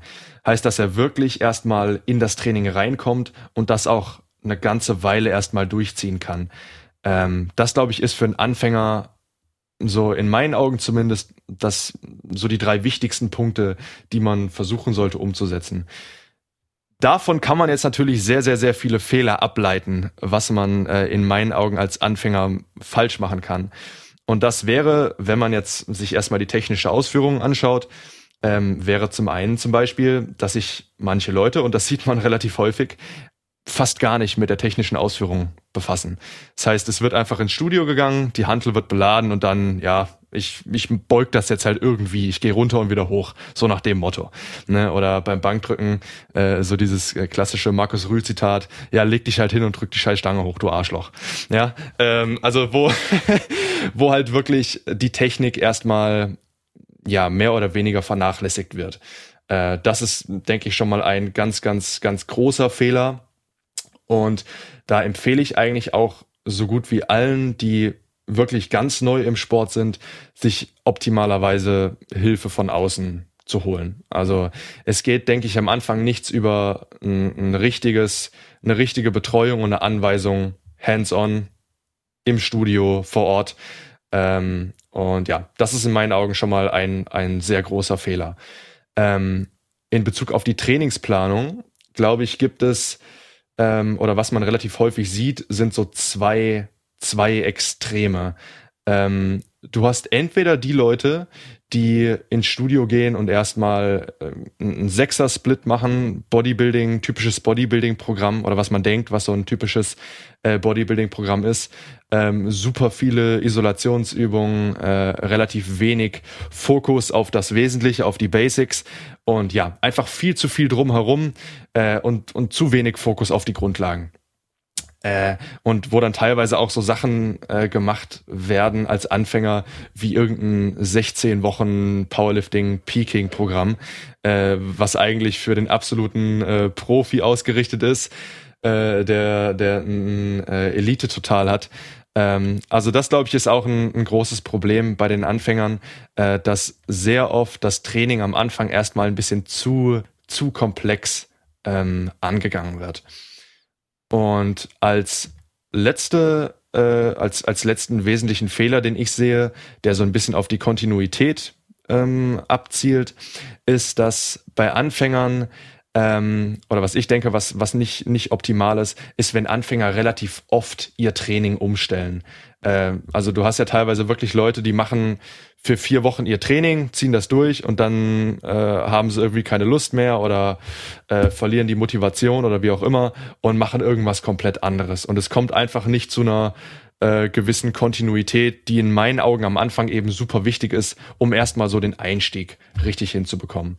Und klar, äh, zur Kontinuität, um das umzusetzen, gehört natürlich auch Spaß. Das heißt, wer jetzt irgendwie, ich weiß nicht, äh, Starting Strength oder sowas, sowas super Simples machen möchte am Anfang, aber hat er überhaupt keinen Spaß dran und würde lieber auch gerne am Ende ein paar Bizeps Curls machen oder Seitheben oder sonst irgendwas, äh, dann soll er das absolut machen. Also wie gesagt, Kontinuität in meinen Augen ist das Allerwichtigste, ähm, gerade am Anfang, aber auch generell eigentlich.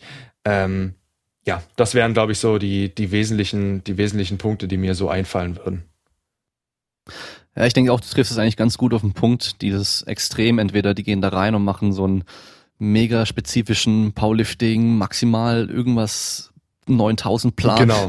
ähm, wo sie halt dann wirklich irgendwie so Sachen machen, die man vielleicht machen kann, wenn man irgendwie fünf Jahre schon trainiert hat oder ja. noch mehr und eine extrem gute Grundlage hat. Ja. Und die anderen, die halt dann wirklich einfach gar nichts Richtung Powerlifting trainieren, obwohl sie halt einen Powerlifting-Wettkampf machen wollen. Genau. Ähm, die Wahrheit liegt auch da wieder irgendwo in der Mitte oder das Optimum. Äh, ich denke, ein großer Fehler, den ich bei den Anfängern und auch bei den auch Fortgeschrittenen oder bei mir selber auch schon sehe, mhm. ist, die sollen einfach mal trainieren, dass sie allgemein stark sind. Ja. Ja, also vor allem ganz am Anfang. Ihr solltet jetzt nicht schauen, dass ihr Spezialisten im Kniebeugen, Bankdrücken und Kreuzheben seid. Ja, also mir ist es egal, wenn du nach kurzer Zeit auf der Bank irgendwie mit einer krassen Technik und Tricks und sonst irgendwas 100 Kilo drückst, wenn du mit Kurzhanteln irgendwie bei 30 Kilo Kurzhanteln nach fünf Wiederholungen abkacken bist. Also da sollte schon irgendwie ein bisschen mehr gehen und ähm, einfach allgemein trainieren.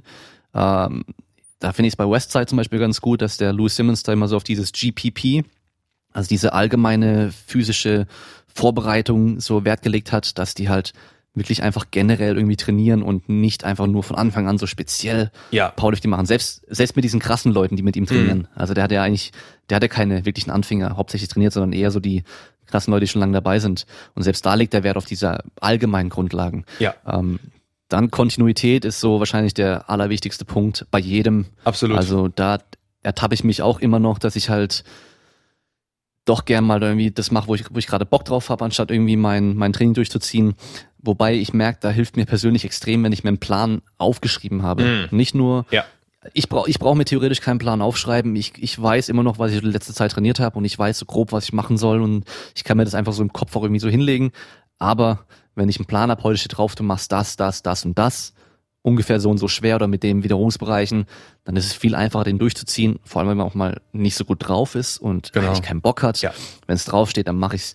Ähm, da gibt's ja einmal diesen Begriff äh, Program Hopping. Genau. Ja, wenn jetzt halt Powerlifter XY mit einem neuen Trainingsplan rauskommt, dass sie sagen, oh, der hat erst einen Kreuzhebel-Weltrekord gemacht, jetzt muss ich den Plan von ihm auch machen und dann wechseln sie den Plan.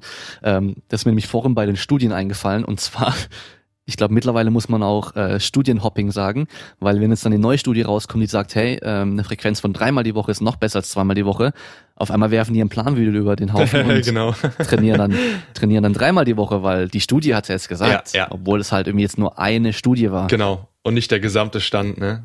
Genau, und der ganze Rest der Studien sagt vielleicht doch, dass irgendwie zweimal wahrscheinlich so die eher Optimum ist. Ja. Das ist natürlich immer so ein Problem.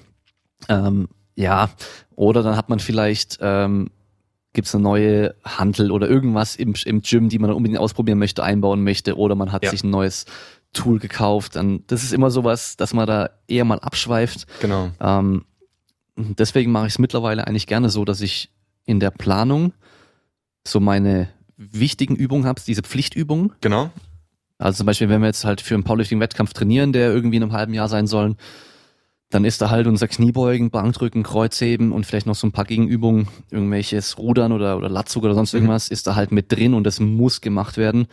Und was man dann danach macht, ist dann so ein bisschen freier. Dann gibt's dann schon Vorgaben, aber zum Beispiel, wie du sagst, äh, Biceps Curl und den ganzen Kram, wenn ich jetzt einen Typen habe, gerade etwas jünger, ja. dem schreibe ich immer am Schluss drauf, äh, Bizeps, Trizeps, Pumpen. Schulter, such dir eine Übung jeweils aus genau. und mach davon dreimal 15 oder ja. sowas. Ja wie du willst, scheißegal, ja. weil die machen es sowieso. Genau, ja. Ja, su und so super wichtig. Kannst es ein bisschen, super wichtig. So kannst du noch ein bisschen besser kontrollieren als Trainer. Genau, ja. ja, ja. Weil wenn, wenn der halt sagt, hey, oh, ich komme beim Bankdrücken nicht vorwärts irgendwie und ähm, und du fragst dich so, her, an was könnte das denn liegen? Von der Planung her, er sollte sich eigentlich gut erholen können. Wir, wir haben das äh, sinnvoll gesteigert, die Technik passt, also irgendwo stimmt was nicht. Und dann redet man mal mit der Person und der sagt, ja, ähm, ich mache dann aber halt immer noch ich so, dann, dann fragst du so, okay, hast du, ähm, hast du den Plan dann komplett durchgezogen, wie es draufsteht? Ja, ja. Ähm, ah ja, aber ich habe dann meistens danach noch irgendwie äh, drei Übungen, drei verschiedene Übungen Trizeps gemacht, irgendwie bis ans volle Muskelversagen jedes Mal. Oder an zwei anderen Tagen noch voll Arme und Schultern und sonst irgendwas trainiert. Ja. Und dann kannst du dich ja, brauchst dich nicht wundern, dass der am nächsten Tag dann nicht mehr gut Bank drücken kann, wenn der halt voll ermüdet ist in Trizeps und in Schultern. Ja, Richtig, ja. Also Spaß, Spaß ist äh, nicht nur natürlich generell super wichtig, aber ich glaube gerade auch am Anfang, wenn Leute neu ins Training einsteigen, wenn das Training keinen Spaß macht, dann ist die Wahrscheinlichkeit sehr groß, äh, dass sie das halt für einen bestimmten Zeitraum machen, solange halt die Willenskraft ausreicht. Äh, und dann war's das. Und äh, ich denke auch gerade, dass man das zum Beispiel mit sowas wie okay, du hast am Ende vom Training noch optional eine Isolationsübung nach Wahl oder sowas, ähm, hast du noch mit im Plan. Er, glaube ich, kann sehr gut helfen, die Leute einfach, äh, ja, dass die am Ball bleiben. Ne? Äh, und da ist eben Spaß super, super wichtig. Und wie gesagt, wenn jemand sowas macht wie ein super Basic-Programm, also ein absoluter Anfänger, ist zum, zum ersten Mal im Studio, äh, hat die technischen Grundlagen drauf und fängt jetzt an mit sowas wie Static Strength, also so ein super simples Programm, wo du halt echt nur eine Handvoll an Übungen machst, ähm, dann mach ruhig am Ende noch irgendwie eine kleine Isolationsübung oder irgendwas, worauf du halt Lust hast wenn es dabei hilft, dass du langfristig am Ball bleibst. Weil das ist viel wichtiger, als äh, acht Wochen lang das Programm perfekt eins zu eins durchzuziehen und dann aber den Spaß an der Sache zu verlieren und aufzuhören. Ich denke, die meisten Anfänger überschätzen da auch, wie komplex und, äh, und speziell und fancy irgendwie dieses Training von so einem Top-Powerlifter auch wirklich ja. aussieht. Absolut. Also im Endeffekt, die trainieren sehr, sehr, sehr grundlegend und steigern sich immer mit der Zeit und langfristig vor allem. Darauf kommt es ja an. Das ist es. Viele, viele Jahre. Ich habe davon, äh, ich glaube von Eric Lillibridge war das damals ein Interview mal gelesen gehabt, ähm, wo er eigentlich sagt, dass er seinen Kniebeugentag hat, seinen Kreuzhebentag hat, der sich immer wieder, immer wieder abwechselt, weil er halt immer voll übertreibt und dann mhm. halt lange Pause braucht. Und sonst alle anderen Einheiten vom Training sind eigentlich so typische Bodybuilding-Einheiten, wo ja. er mit einem hohen Trainingsumfang trainiert, einfach, dass er muskulöser und insgesamt halt mehr Potenzial für Kraft hat. Ähm, ja, es ist eigentlich ziemlich, ziemlich einfach. Die Grundlagen, so diese 20 Prozent von dem, was wir machen, führen zu 80 Prozent von dem, was wir erreichen. Ja. So ist es ja eigentlich überall. Egal ja. ob Business, Training, sonst irgendwas. Dieses Prinzip ist ja eigentlich überall das gleiche. Schaut, welche Grundlagen sind bei allen Powerliftern irgendwo vorhanden oder bei fast allen vorhanden und ihr werdet sehen, die trainieren eigentlich alle ziemlich, ziemlich ähnlich, auch wenn man, wenn man es das erste Mal sich so anschaut, denkt so, boah, der eine ist jetzt äh, trainiert hochfrequent, der andere trainiert irgendwie so extrem selten, aber ultra schwer, intensiv und sonst irgendwas. Meistens sind die Unterschiede gar nicht so krass, mhm. weil der dann hochfrequent trainiert der macht dann nicht jede Einheit Vollgas, sondern der hat wahrscheinlich nur ein oder zwei pro Woche, wo er wirklich richtig schwer trainiert. Die anderen sind solche kleineren, leichteren, vielleicht auch regenerativeren Einheiten. Und andersrum, der, der selten trainiert, der macht dann zwar einmal die Woche ultra schwer Kniebeugen. Ja. Der trainiert trotzdem nochmal Kniebeugen hier und da, leichter ein bisschen. Also am, am Schluss sieht es wieder ziemlich ähnlich aus. Ja. Es gibt definitiv sehr viele Gemeinsamkeiten zwischen äh, vermeintlich sehr, sehr unterschiedlichen äh, Trainingsansätzen, definitiv. Ja, ja.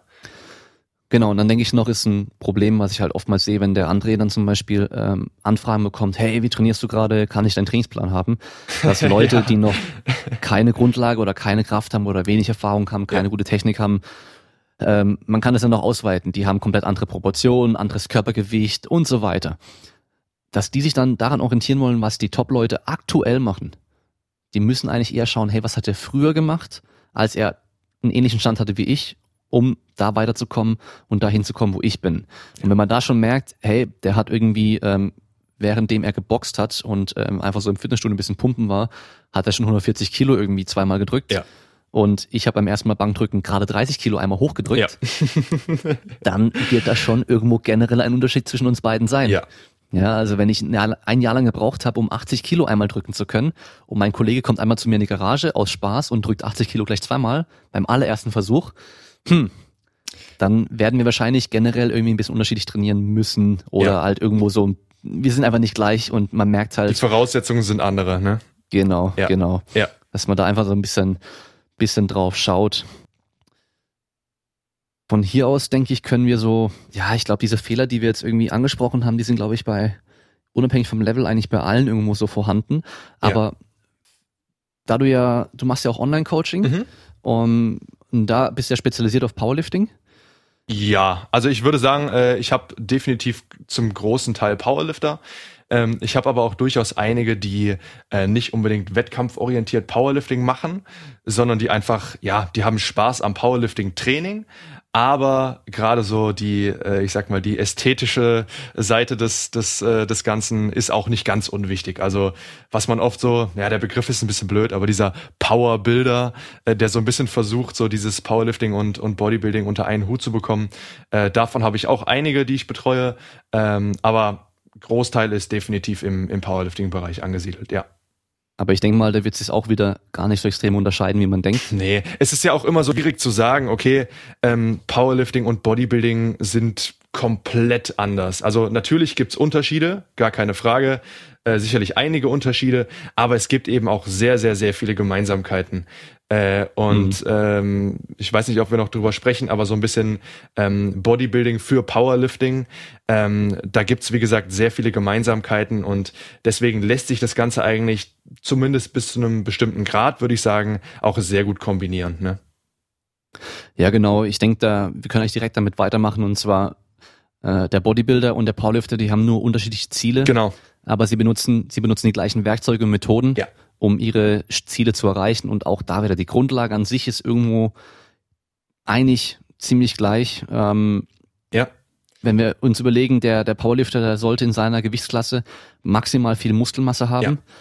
D- Dadurch sollte er deswegen, also deswegen sollte er auch re- recht wenig Körperfett haben. Genau. So wie ein Bodybuilder ja auch, ja. Und wenn man sich dann irgendwie einen Bodybuilder in der Offseason anschaut und einen Powerlifter, das, das sieht ziemlich ähnlich aus, ja. Absolut. Also, Also, der Bodybuilder hat vielleicht ein etwas, äh, äh, ja, je nach Ansichtssache, aber vielleicht etwas ästhetisch, ästhetischere Proportionen, äh, weil eben Powerlifter ja oft so bestimmte Muskelgruppen nicht ganz äh, so in den Fokus stellen. Aber wie du sagst, also die, die Grundlage ist bei beiden definitiv sehr, sehr ähnlich.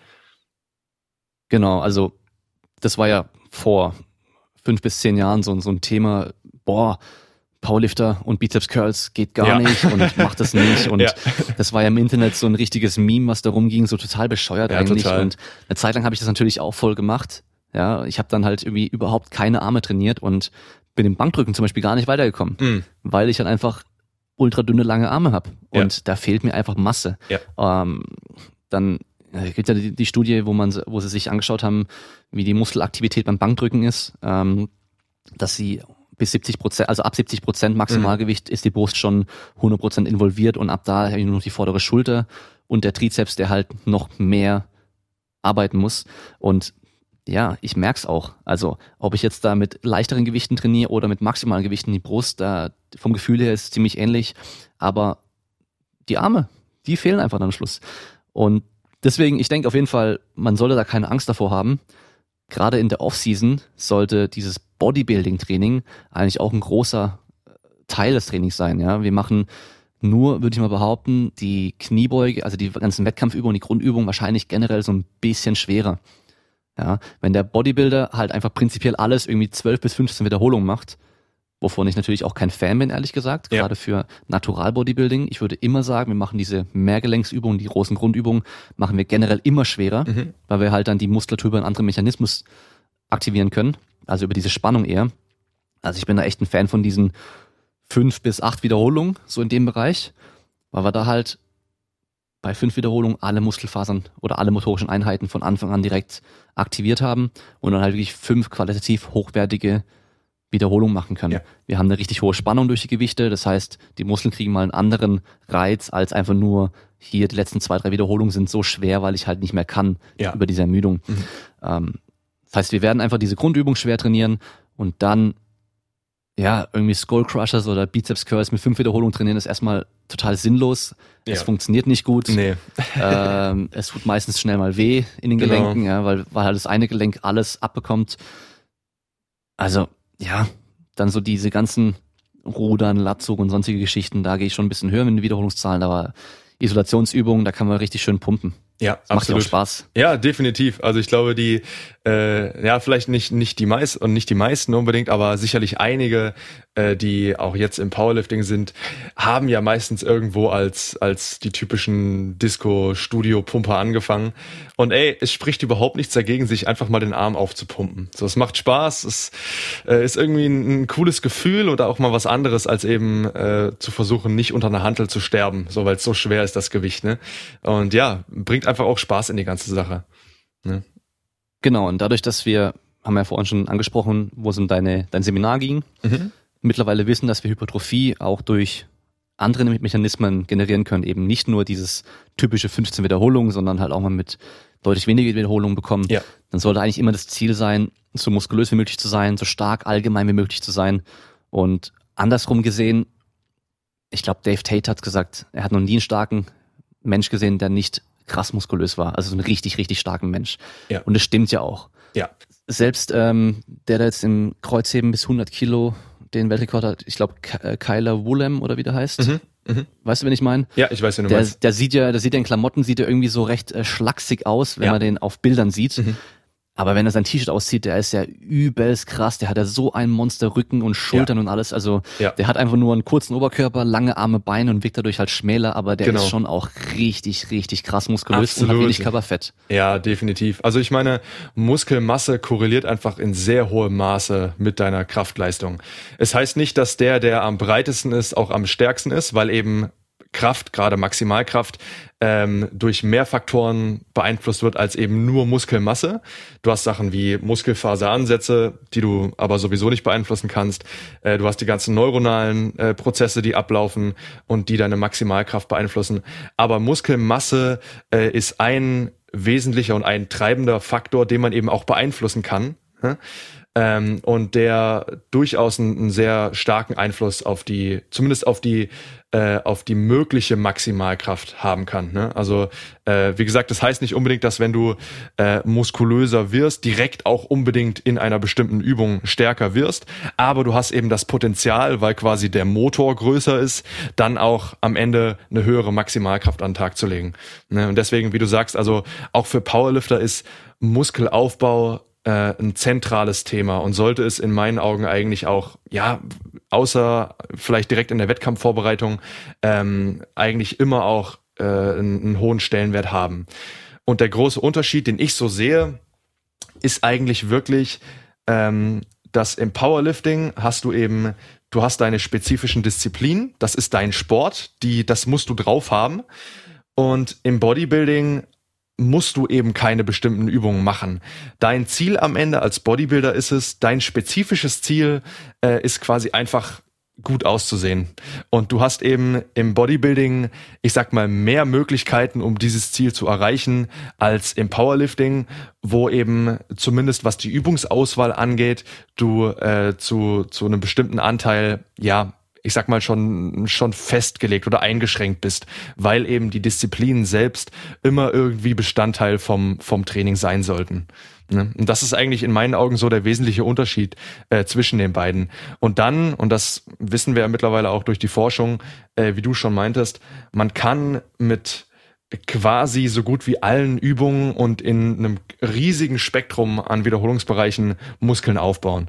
Äh, und wie gesagt, die Unterschiede sind am Ende ähm, wirklich in meinen Augen das spezifische Ziel und wie man da eben dann hinkommt. Ne?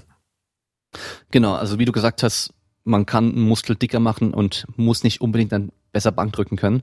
Genau. Das ist natürlich deutlich wahrscheinlich, dass man besser Bank drücken oder mehr Bank drücken kann, wenn man durch Bankdrücken den Muskel dicker macht. Richtig. Ja, weil ja. wir können halt einmal eben den Muskel dicker machen oder den Muskel besser ansteuern oder halt die, die Technik besser ausführen. Genau. Und für dieses Ansteuern und Ausführen, da brauchen wir halt Bankdrücken als Wettkampfübung. Richtig. Ähm, deswegen, ich finde eigentlich ist Powerlifting für von der Planung her mit einer der einfachsten Sportarten zum, zum, zum Planen für das Trainings, weil halt unser Trainingsinhalt eigentlich direkt unsere spezifischen Wettkampfdisziplinen aus sind ja. und sein können. Genau. Und wir uns über nicht über 10, 20 andere Sachen noch irgendwie Gedanken machen müssen ja. und dann hier, äh, welcher, welchem Trainingsinhalt gebe ich jetzt mehr ähm, mehr Platz und weniger Platz und wie kann ich die, äh, die ähm, Ermüdung hier ein bisschen steuern und die Erholung wieder fördern genau, und so weiter. Genau. An sich ist es halt das eigentlich super simpel. Man braucht ja. es auch gar nicht so kompliziert machen, wie das teilweise ja. dargestellt wird. Wenn ich da dann irgendwie irgendwelche Artikel lese oder in Foren ist es meistens ganz schlimm. Internetforen, also auf Reddit zum Beispiel oder halt auf Facebook und ähm, früher die ganzen Foren, die es dann gab, ich, die gibt es wahrscheinlich immer noch, da wurde so viel diskutiert über Sachen, die an sich eigentlich gar nicht wichtig sind. Das Wichtigste ist eigentlich, trainier einfach. Ja. Mach irgendwas und mach's langfristig. Und dann ja. wirst du wohl oder übel irgendwann Erfolg haben können. Ähm, natürlich kannst du schon beeinflussen, wie viel du dich steigern kannst und wie gut du sein wirst. Aber wer sich nur Gedanken macht und nicht trainiert, der wird auch nicht besser werden. Das nee, ist der also aller, ohne, allergrößte ja. Fehler. ohne Training und nur mit Denken geht's halt nicht. Ne? Ähm, auf der anderen Seite, das sehe ich aber auch relativ häufig, muss ich sagen, dass Leute es manchmal auch versuchen, zu simpel zu machen. Also, dass du, gerade dann, wenn du eben mit, mit äh, fortgeschritteneren Leuten zusammenarbeitest, dann wird das Training, und das hast du vorhin auch schon gesagt, natürlich schwieriger und komplexer. Und du musst mehr äh, mehr Gedanke investieren, wie es weitergehen kann, ähm, weil du eben nicht mehr mit okay mach halt ein, drei Sätze Bankdrücken und äh, versuch jede Woche äh, fünf Kilo mehr zu bewegen. Irgendwann geht es halt nicht mehr. Äh, und dann finde ich manchmal ähm, kommt das immer so ein bisschen rüber so ja halt es so simpel wie möglich. Klar, das ist immer ein, ein, guter Ansatz, es versuchen nicht zu komplex zu machen, aber eben auch nur so simpel, wie es sein muss. Und irgendwann, wie gesagt, wird's einfach komplexer. Aber das ist halt äh, eine Geschichte, ähm, wenn es wirklich dann speziell ums Training für fortgeschrittenere Leute geht. Für den Anfänger, der, wie gesagt, neu einsteigt, kann man es wirklich erstmal super, super äh, simpel halten. Ne? Ja, bis man zu diesem Punkt kommt, hat man ja schon so viel Erfahrung gesammelt, dass man genau. ziemlich gut einschätzen kann, was Richtig, funktioniert bei mir, ja. was, was bringt mich voran, was bringt eher weniger. Ja. Ähm, da ist wahrscheinlich auch so eine wissenschaftliche Herangehensweise an das Training eine ganz gute Idee für einen Anfänger. Ja, und zwar nicht heute vier Wochen lang Plan A machen und danach vier Wochen lang was komplett anderes, weil dann weißt du gar nicht, auch wenn Plan B jetzt dann besser war, dann weißt du nicht, welcher Unterschied war jetzt ausschlaggebend dafür, dass es besser war. Genau, ja. Und kam es überhaupt von Plan B oder vielleicht noch von Plan A, den ich davor gemacht habe? Ne, das ist dann ganz schwierig zu differ differenzieren. Oder hat Plan A einfach gar nicht funktioniert und Plan B funktioniert ein bisschen? Genau, also deswegen ja. nehmt euch so ein, nehmt euch so einen simplen, so ein simples, einfaches ähm, ja, Modell, sag ich mal, von Training, was ihr für einige Monate mal durchziehen könnt, wo ihr euch steigern könnt. Und dann, wenn es langsam abflacht, versucht mal eine Sache erst zu ändern. Genau und schaut drauf, wie ihr darauf reagiert. Ja. Und dann von da aus können wir mal weitermachen, weil dann wisst ihr nämlich genau, okay, wenn ich jetzt anstatt so zu beugen, so beuge mit irgendeiner anderen Ausführung, andere Standbreite, Tiefe, sonst irgendwas oder Handelablage, dann passiert in der Regel das und das bei mir. Natürlich kann man das dann später, wenn man mal deutlich stärker ist oder länger schon trainiert, nicht mehr eins zu eins dann drauf anwenden, dass man sagt, ja, ja, vor zwei Jahren habe ich anstatt der Übung dann die Übung gemacht und dann ging es voll voran. Jetzt bringt es aber nichts mehr wahrscheinlich. Ja, oder ja. vielleicht. Da muss man halt wieder weitermachen. Genau, ja, ja. Aber im Endeffekt ist es eigentlich nur so ein, ja, ein wissenschaftlicher Prozess, den man da nutzen kann, ähm, immer nur eine Variable zu ändern, weil man dann genau schaut, schauen kann, was hat die Variable jetzt äh, ausgelöst an meinem Training, an meinem Zuwachs. Genau. Und das, und das impliziert ja eigentlich auch schon, äh, dass es ganz wichtig ist, sein Training versuchen, so gut es geht, zu beobachten und zu dokumentieren am besten auch. Ähm, deswegen finde ich auch gerade von Anfang an ganz wichtig, ein Trainingstagebuch führen. Einfach aufschreiben, was habe ich gemacht. Ähm, Gewichte notieren, äh, okay, RPE jetzt vielleicht noch nicht, aber äh, einfach, was habe ich gemacht? Äh, vielleicht, was ist im Training irgendwie, was ist mir aufgefallen? Äh, das und das hat gut geklappt, das nicht. Äh, und dann kann man nämlich später, wenn eben es vielleicht nicht mehr, nicht mehr vorwärts geht, äh, kann man auch gezielt Anpassungen treffen. Ne? Und wie du sagst, vielleicht nur ein oder äh, zwei Variablen beeinflussen, äh, weil man eben aber diese äh, Dokumentation äh, durchgeführt hat und eben Daten hat, mit denen man arbeiten kann. Ne? Ja, total geil. Ich habe da auch noch ähm, von meinen Trainingsanfängen die die Aufschriebe, die, Bücher, ja. die ich dann jeden Tag gemacht habe. ja. Total geil. Ich habe da immer noch hingeschrieben, ja, neuer PR, also Personal Record gesteigert dann irgendwie. Und dann habe ich also Klimmzüge konnte ich gar nicht. Breite Klimmzüge, das war die Hölle für mich. Und dann habe ich da wirklich aufgeschrieben, zwei, drei Viertel, weil ich war fast ganz oben, aber halt doch nicht ganz oben. Aber dann habe ich mich von zweieinhalb auf zwei, drei Viertel gesteigert Ja, und ja. das wirklich so immer dokumentiert. Was man da auch gut mit reinnehmen kann, wie man sich fühlt. Absolut. Einfach, wie fühle ich mich, wenn Genau. ich ins Training gehe oder wenn ich aus dem Training rausgehe. Ja. Weil wenn ich dann mein, mein aktuelles Training mir die letzten drei, vier Wochen mal durchblätter und ich sehe jedes Mal müde, schlapp, kaputt, dann werde ich wahrscheinlich ein bisschen zu viel machen oder zu wenig schlafen oder nicht genug essen oder sonst irgendwas. Genau. Ja. Das heißt, man kann das auch sehr gut ähm, so nutzen, weil das irgendwie ein, zwei Tage später oder eine Woche später irgendwie so nochmal subjektiv zu bewerten, das geht sehr, sehr schwer Ist sehr weil man schwer. dann nicht mehr ja. in der Situation drin ist. Deswegen, wenn man sowas macht, auch mit zum Beispiel RPE oder einer Boxcard oder sonst irgendwas, immer direkt danach, sofort, so schnell wie es geht, weil sonst zehn Minuten später bin ich nicht mehr, nicht mehr so kaputt, dann fühlt sich schon wieder einfacher an. In der Ja. Erinnerung auch schon, ja. Ja. Ähm, was ganz noch wichtig ist mit diesem eine Variable nur zu ändern oder ähm, dieses Program Hopping an sich, Mhm. das kommt, glaube ich, ganz oft daher, dass man früher halt in diesen in Flex und Muscle Fitness und überall gelesen hat, man muss alle vier bis sechs Wochen seinen Trainingsplan ändern, Ja. weil der Muskel sich sonst dran gewöhnt und nichts mehr passiert. Ja. Es ist auch nicht komplett falsch. Man muss schon von Zeit zu Zeit was ändern. Es müssen nicht vier bis sechs Wochen sein. Vier Nee. bis sechs Wochen wahrscheinlich, wenn wir so Richtung maximale Ansteuerung gehen, äh, neuromuskuläres Training, ja. Aber wenn wir jetzt rein Muskelaufbau sind, da geht es schon deutlich länger. Ja.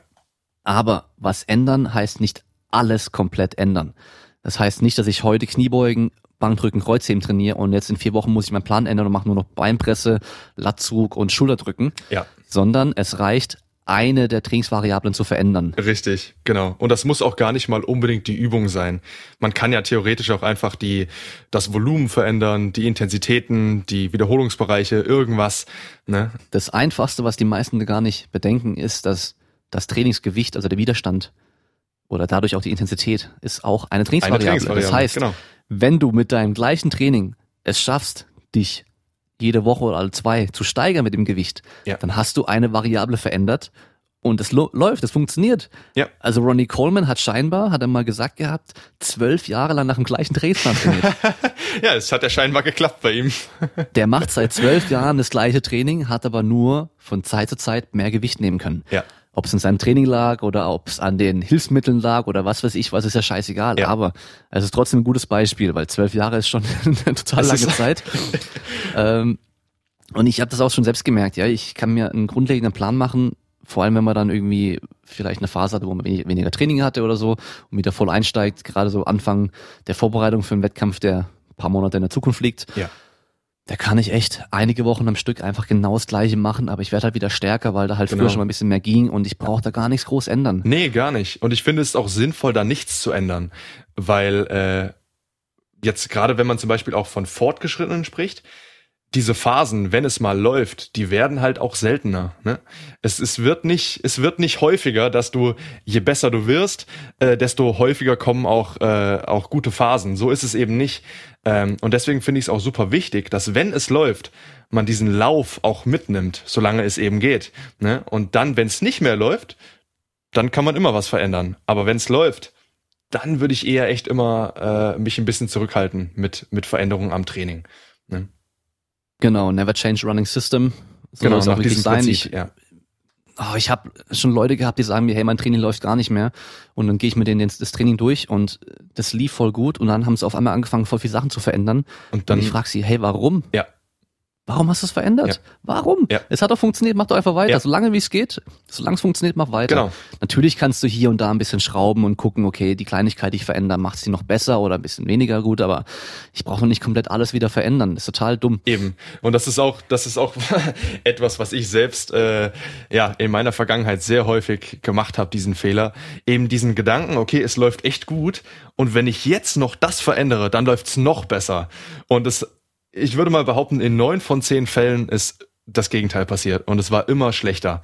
Ne? Ähm, aber gut, es ist halt eine Erfahrung, die man vielleicht auch machen muss, äh, die, die manche machen müssen, äh, diese schmerzhafte Erfahrung, ähm, um daraus zu lernen. Aber ja, ich denke, es Oftmals auch mehrmals. ja oft, oftmals auch mehrmals genau. Ähm, aber ja, Ging mir genauso. mit ja Es liegt, es liegt ja meistens auch daran, dass man nicht nur was verändert, sondern einfach was dazu macht. auch ja, also oft, ja dann denkt man so, okay, ja, die Übung, die macht auch noch Sinn, die mache ich auch noch mit rein und das ist dann vielleicht einfach die Übung, die dann einfach zu viel Trainingsvolumen generiert genau. hat und dann komme ich mit der Erholung nicht mehr hinterher. Ja.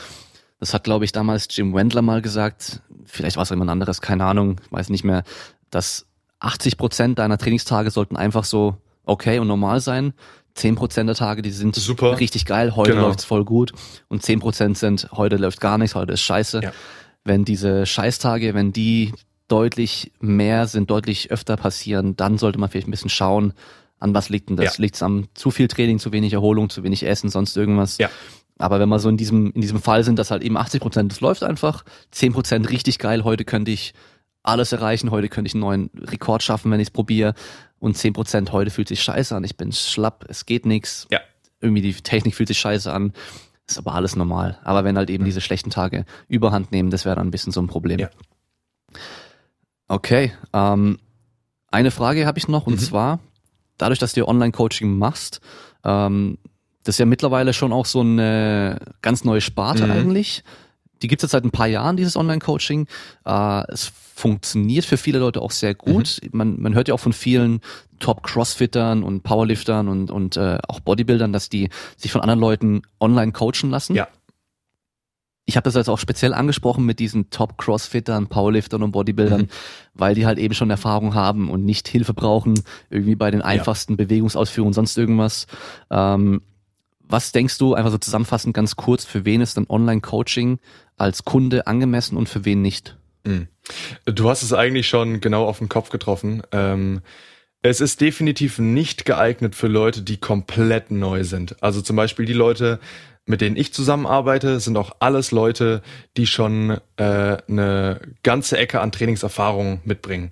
Ähm, weil gerade zum Beispiel eine Kniebeuge von Grund auf online beibringen, ist vielleicht ist es möglich, aber nur mit äh, sehr, sehr viel Aufwand äh, und äh, wahrscheinlich auch nicht so erfolgreich wie in Persona, wirklich im Studio, äh, wo man es konkret zeigen kann, äh, wo man äh, ja einfach auch taktil arbeiten kann.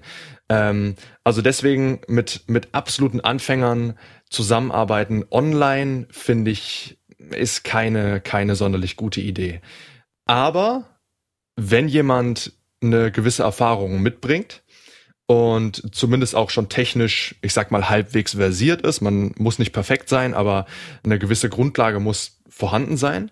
Ähm, und dem man vielleicht auch, ich sag mal, guten Gewissens alleine ins Training schicken kann, äh, dann klappt es meiner Erfahrung nach sehr, sehr, sehr gut, online mit Leuten zusammenzuarbeiten.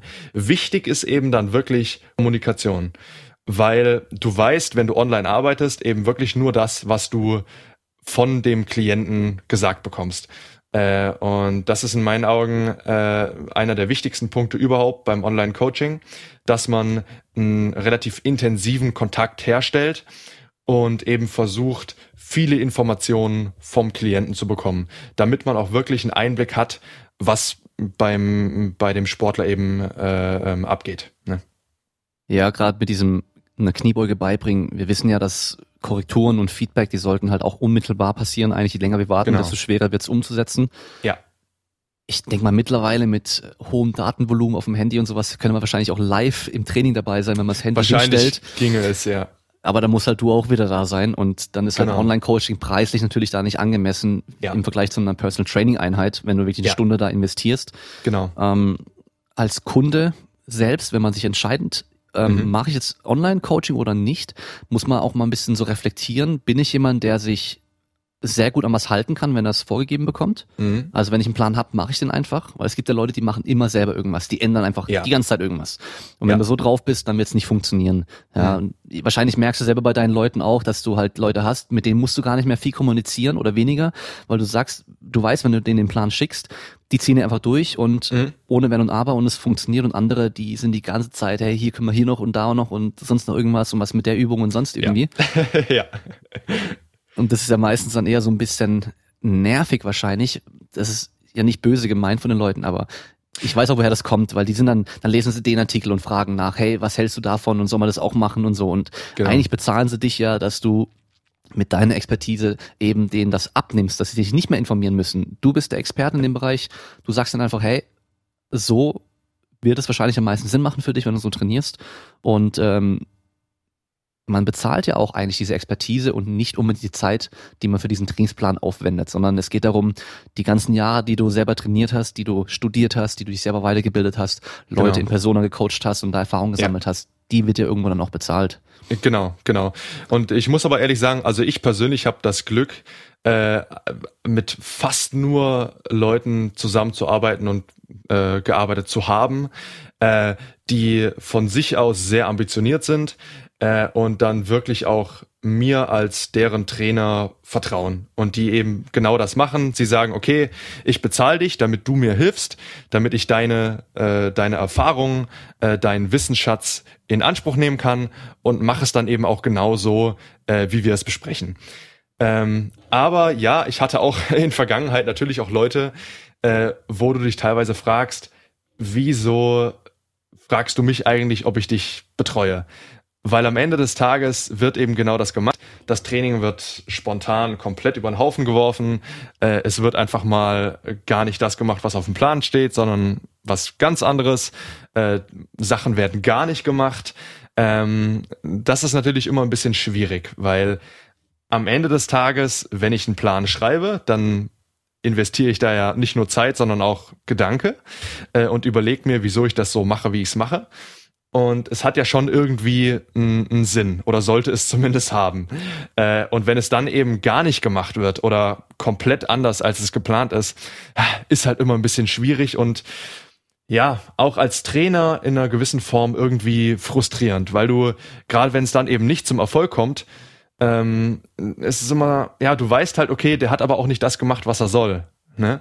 Ähm, nach außen hin wirkt Partei trotzdem mal anders, weil er sagt dann, ja, ich habe mich von dem coachen lassen und das natürlich dann auch noch, genau, dann sieht's nach außen null so Erfolg aus. gehabt und so. Äh, genau, genau, genau. Die Außenwirkung ist dann auch nicht so toll. Ähm, aber muss ich ehrlich sagen, hatte ich zum Glück äh, bisher nur ganz, ganz, ganz wenig.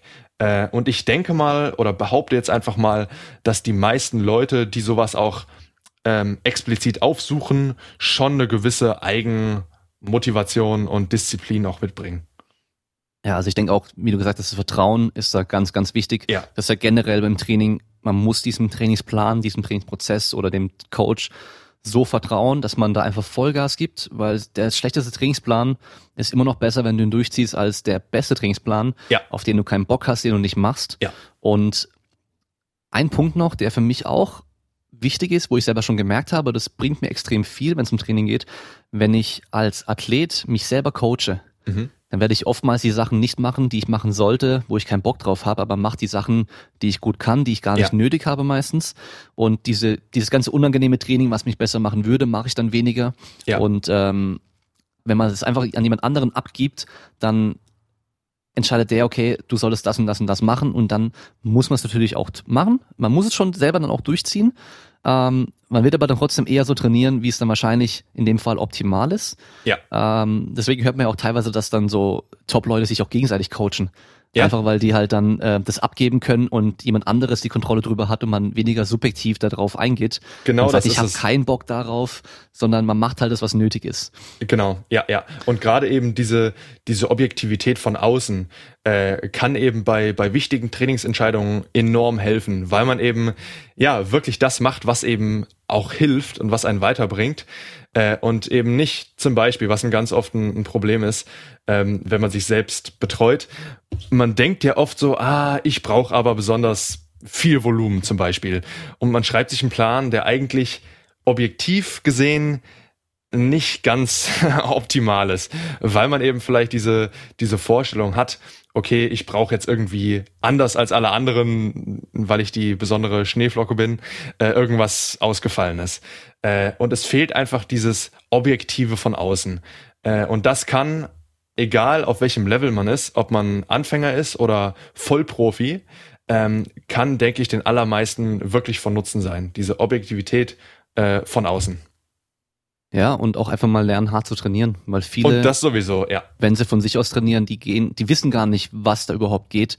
Das war bei mir jetzt nicht durch Online-Coaching, aber durch Small of Junior damals habe ich mhm. gemerkt, so die erste Woche habe ich mir angeschaut, ausgerechnet anhand von meinem Max, was ich schon leicht reduziert hatte, mhm. und gedacht, oh shit, das wird ganz schön heftig. Das wird hart. Und ja. Dann habe ich mir die Woche zwei und drei angeschaut, wo ich dann nochmal 7,5 und dann nochmal 5 Kilo nochmal drauf gemacht habe. Mhm. Wo ich dachte, hey, ich war in der ersten Woche, habe gedacht, wie soll ich die zweite und dritte Woche nur überleben, ey. Ja. Aber das Krasse war, das ging. Es stand auf dem Plan, ich habe es durchgezogen, es ging. Es war übelst hart, aber es hat auch richtig, richtig viel gebracht. Und da habe ich erstmal gelernt, Total. so hey, wow, wenn man dann doch mal so ein bisschen härter und krasser trainiert für diesen Zeitraum, dann geht da einiges. Absolut. Ich habe aber auch gemerkt, ich muss danach echt ein bisschen runterfahren, weil es mhm. war halt dann schon viel in diesen drei Wochen. Ja. Ähm, aber das war auch wieder eine Erfahrung, hat man gelernt, man kann deutlich härter trainieren, als man denkt und man hält auch mehr aus, als man denkt. Ja, finde ich auch super, super wichtig. Vor allem hilft es einem dann eben äh, in Zukunft, alles, was man macht, besser zu relativieren, ne? weil du weißt, okay, ich kann noch mehr, wenn ich will, äh, und dann ist eben vielleicht eine, äh, ein Satz, den du früher mit einer RPE 9 bewertet hast, mittlerweile vielleicht eine RPE 7 oder 8, weil du weißt, okay, ich kann, wenn ich mich wirklich reinhänge. Ne? Und äh, es hilft auf jeden Fall äh, auch da in, in ein Stück weit ähm, äh, objektiver Entscheidungen zu treffen. Genau, sehr cool. Ähm, eine Sache noch, ihr habt hier eure, euer The Prep genau. dieses Projekt. Ähm, sag mal noch mal ganz kurz noch was dazu, weil ich denke, das ist eine ja. interessante Sache für ganz viele. Mhm. Äh, The Prep ist ein, ein, kostenfreies Trainingsprogramm, was Thomas Geider und ich äh, letztes Jahr an Weihnachten veröffentlicht haben oder kurz nach Weihnachten. Und es ist im Grunde genommen ein 15-wöchiges äh, Trainingsprogramm, was in einer äh, ja in einem in einem Peak, also in einem Powerlifting Wettkampf endet. Ähm, den muss man nicht machen, natürlich, diesen Peak. Ähm, also es besteht aus insgesamt drei Blöcken. Ähm, aber es ist eben darauf ausgerichtet äh, für Leute, die am Ende an einem Powerlifting-Wettkampf äh, teilnehmen wollen. Genau, und das Programm, wie gesagt, ist kostenfrei, äh, kann man sich auf meiner äh, Webseite wissenskraft.de, Hashtag Werbung, ähm, runterladen, wer daran interessiert ist. Und genau, machen mittlerweile echt einige Leute und ich würde mal behaupten, auch relativ erfolgreich. Ja, eine coole Sache für alle, die vorhaben, irgendwann mal einen Wettkampf zu machen, einen Powerlifting-Wettkampf zu machen. Das ja. ist generell eine Sache, die ich jedem empfehlen würde. Wenn man einfach so trainiert, dann hat man mal ein Ziel und ein Ziel hilft immer, dann ist fokussierter und kon konstanter zu trainieren. Genau. Ähm, an, am Schluss von diesen 15 Wochen muss man keinen echten Wettkampf erstmal machen, aber so als Erfahrung, wie das so ist, wie man sich dabei fühlt, mal durchmachen und am Schluss mal im Studio für sich einen kleinen Powerlifting-Wettkampf machen ja, genau. und dann mal Einfach schauen, mal gucken, was da geht, was, geht. was man raushauen ja. kann. Und äh, das ist dann wieder eine Erfahrung, die man gelernt hat. Da kann ja. man dann dieses Wissen für den ersten Wettkampf dann auch wieder nutzen. Ja, absolut. Und ich denke, es ist auch einfach für viele äh, eine Möglichkeit, äh, ja, ein, ein vernünftiges Training einfach mal durchzuziehen. Ob jetzt ein Powerlifting-Wettkampf am Ende ansteht oder nicht, äh, einfach mal mit Struktur äh, für mehrere Wochen trainieren. Ne? Genau, und nicht mehr groß nachdenken müssen, sondern genau, was auf dem Plan einfach steht. machen. Das ist so oftmals das Einfachste. Wir haben schon so viel zu tun und im Kopf die ganze Zeit. Da ja. sollte man sich mit seinem Training, was ja eigentlich für viele auch Ausgleich und Spaß ist, nicht noch mehr Stress machen müssen. Ja. Okay, dann sag mal noch kurz, wo die Leute dich finden können. Du hast schon gesagt, wissenistkraft.de, aber dann bist du genau. noch auf Instagram und Facebook und so weiter. Genau, also meine Webseite wissenistkraft.de und äh, eigentlich auf äh, allen sozialen Netzwerken, also Instagram, Facebook, äh, einfach Wissen ist Kraft suchen und dann sollte man mich auf jeden Fall finden. Okay, sehr cool. Dann sind wir auch schon wieder am Ende mit der Folge. Ich danke euch wieder fürs Zuhören. Ich habe bei der letzten Folge ja schon angesprochen, dass ihr mir gerne Feedback geben könnt. Da habe ich auch richtig, richtig viele coole Sachen ähm, bekommen. Äh, freut natürlich, wenn man das liest, dass Leute, Leute das Ding, also es denen gefällt, was man hier macht und äh, teilweise auch wirklich hilft. Also Leute, die jetzt besser trainieren als vorher, das ist ja auch das Ziel. Ich habe auch gesagt, wenn ich einer Person mit einer Folge geholfen habe oder generell geholfen habe, ist es schon voller Erfolg. Natürlich soll noch mehr Leute erreicht werden, weil ich denke, die Informationen, die hier geliefert werden, sind richtig gut. Die Einblicke, die man bekommt, auch wenn es um Profisportler geht, äh, Sportarten, die man sonst nie kennt, ähm, außer vielleicht aus einem Fernsehinterview, was fünf Minuten geht, wo halt super allgemein wieder geredet wird. Hier bekommt man mal so Einblicke, die man sonst nirgends bekommt. Ähm, das sollen mehr Leute einfach hören. Deswegen wieder die Folge teilen, ähm, jemanden schicken, der davon profitieren könnte. Jeder, der irgendwie Powerlifting in irgendeiner Form macht, sollte sich die Form anhören. Jeder, der Sportwissenschaftler ist, studiert oder studieren möchte, sollte sich vor allem den ersten Teil anhören. Ähm, es war jetzt nicht mega detailliert, um was es da ging, aber dass man einfach mal weiß, was da so ganz grob auf einen Ja. zukommt, dass man da nicht jetzt lernt, wie werde ich der beste Trainer, sondern man lernt Sportwissenschaften Genau. im Plural. Das ist Ja. eine Interdisziplinärwissenschaft. Das heißt, wir sind da so viele Bereiche, die da mit da reinspielen, dass wir im Bachelor sehr, sehr oberflächlich das alles nur lernen.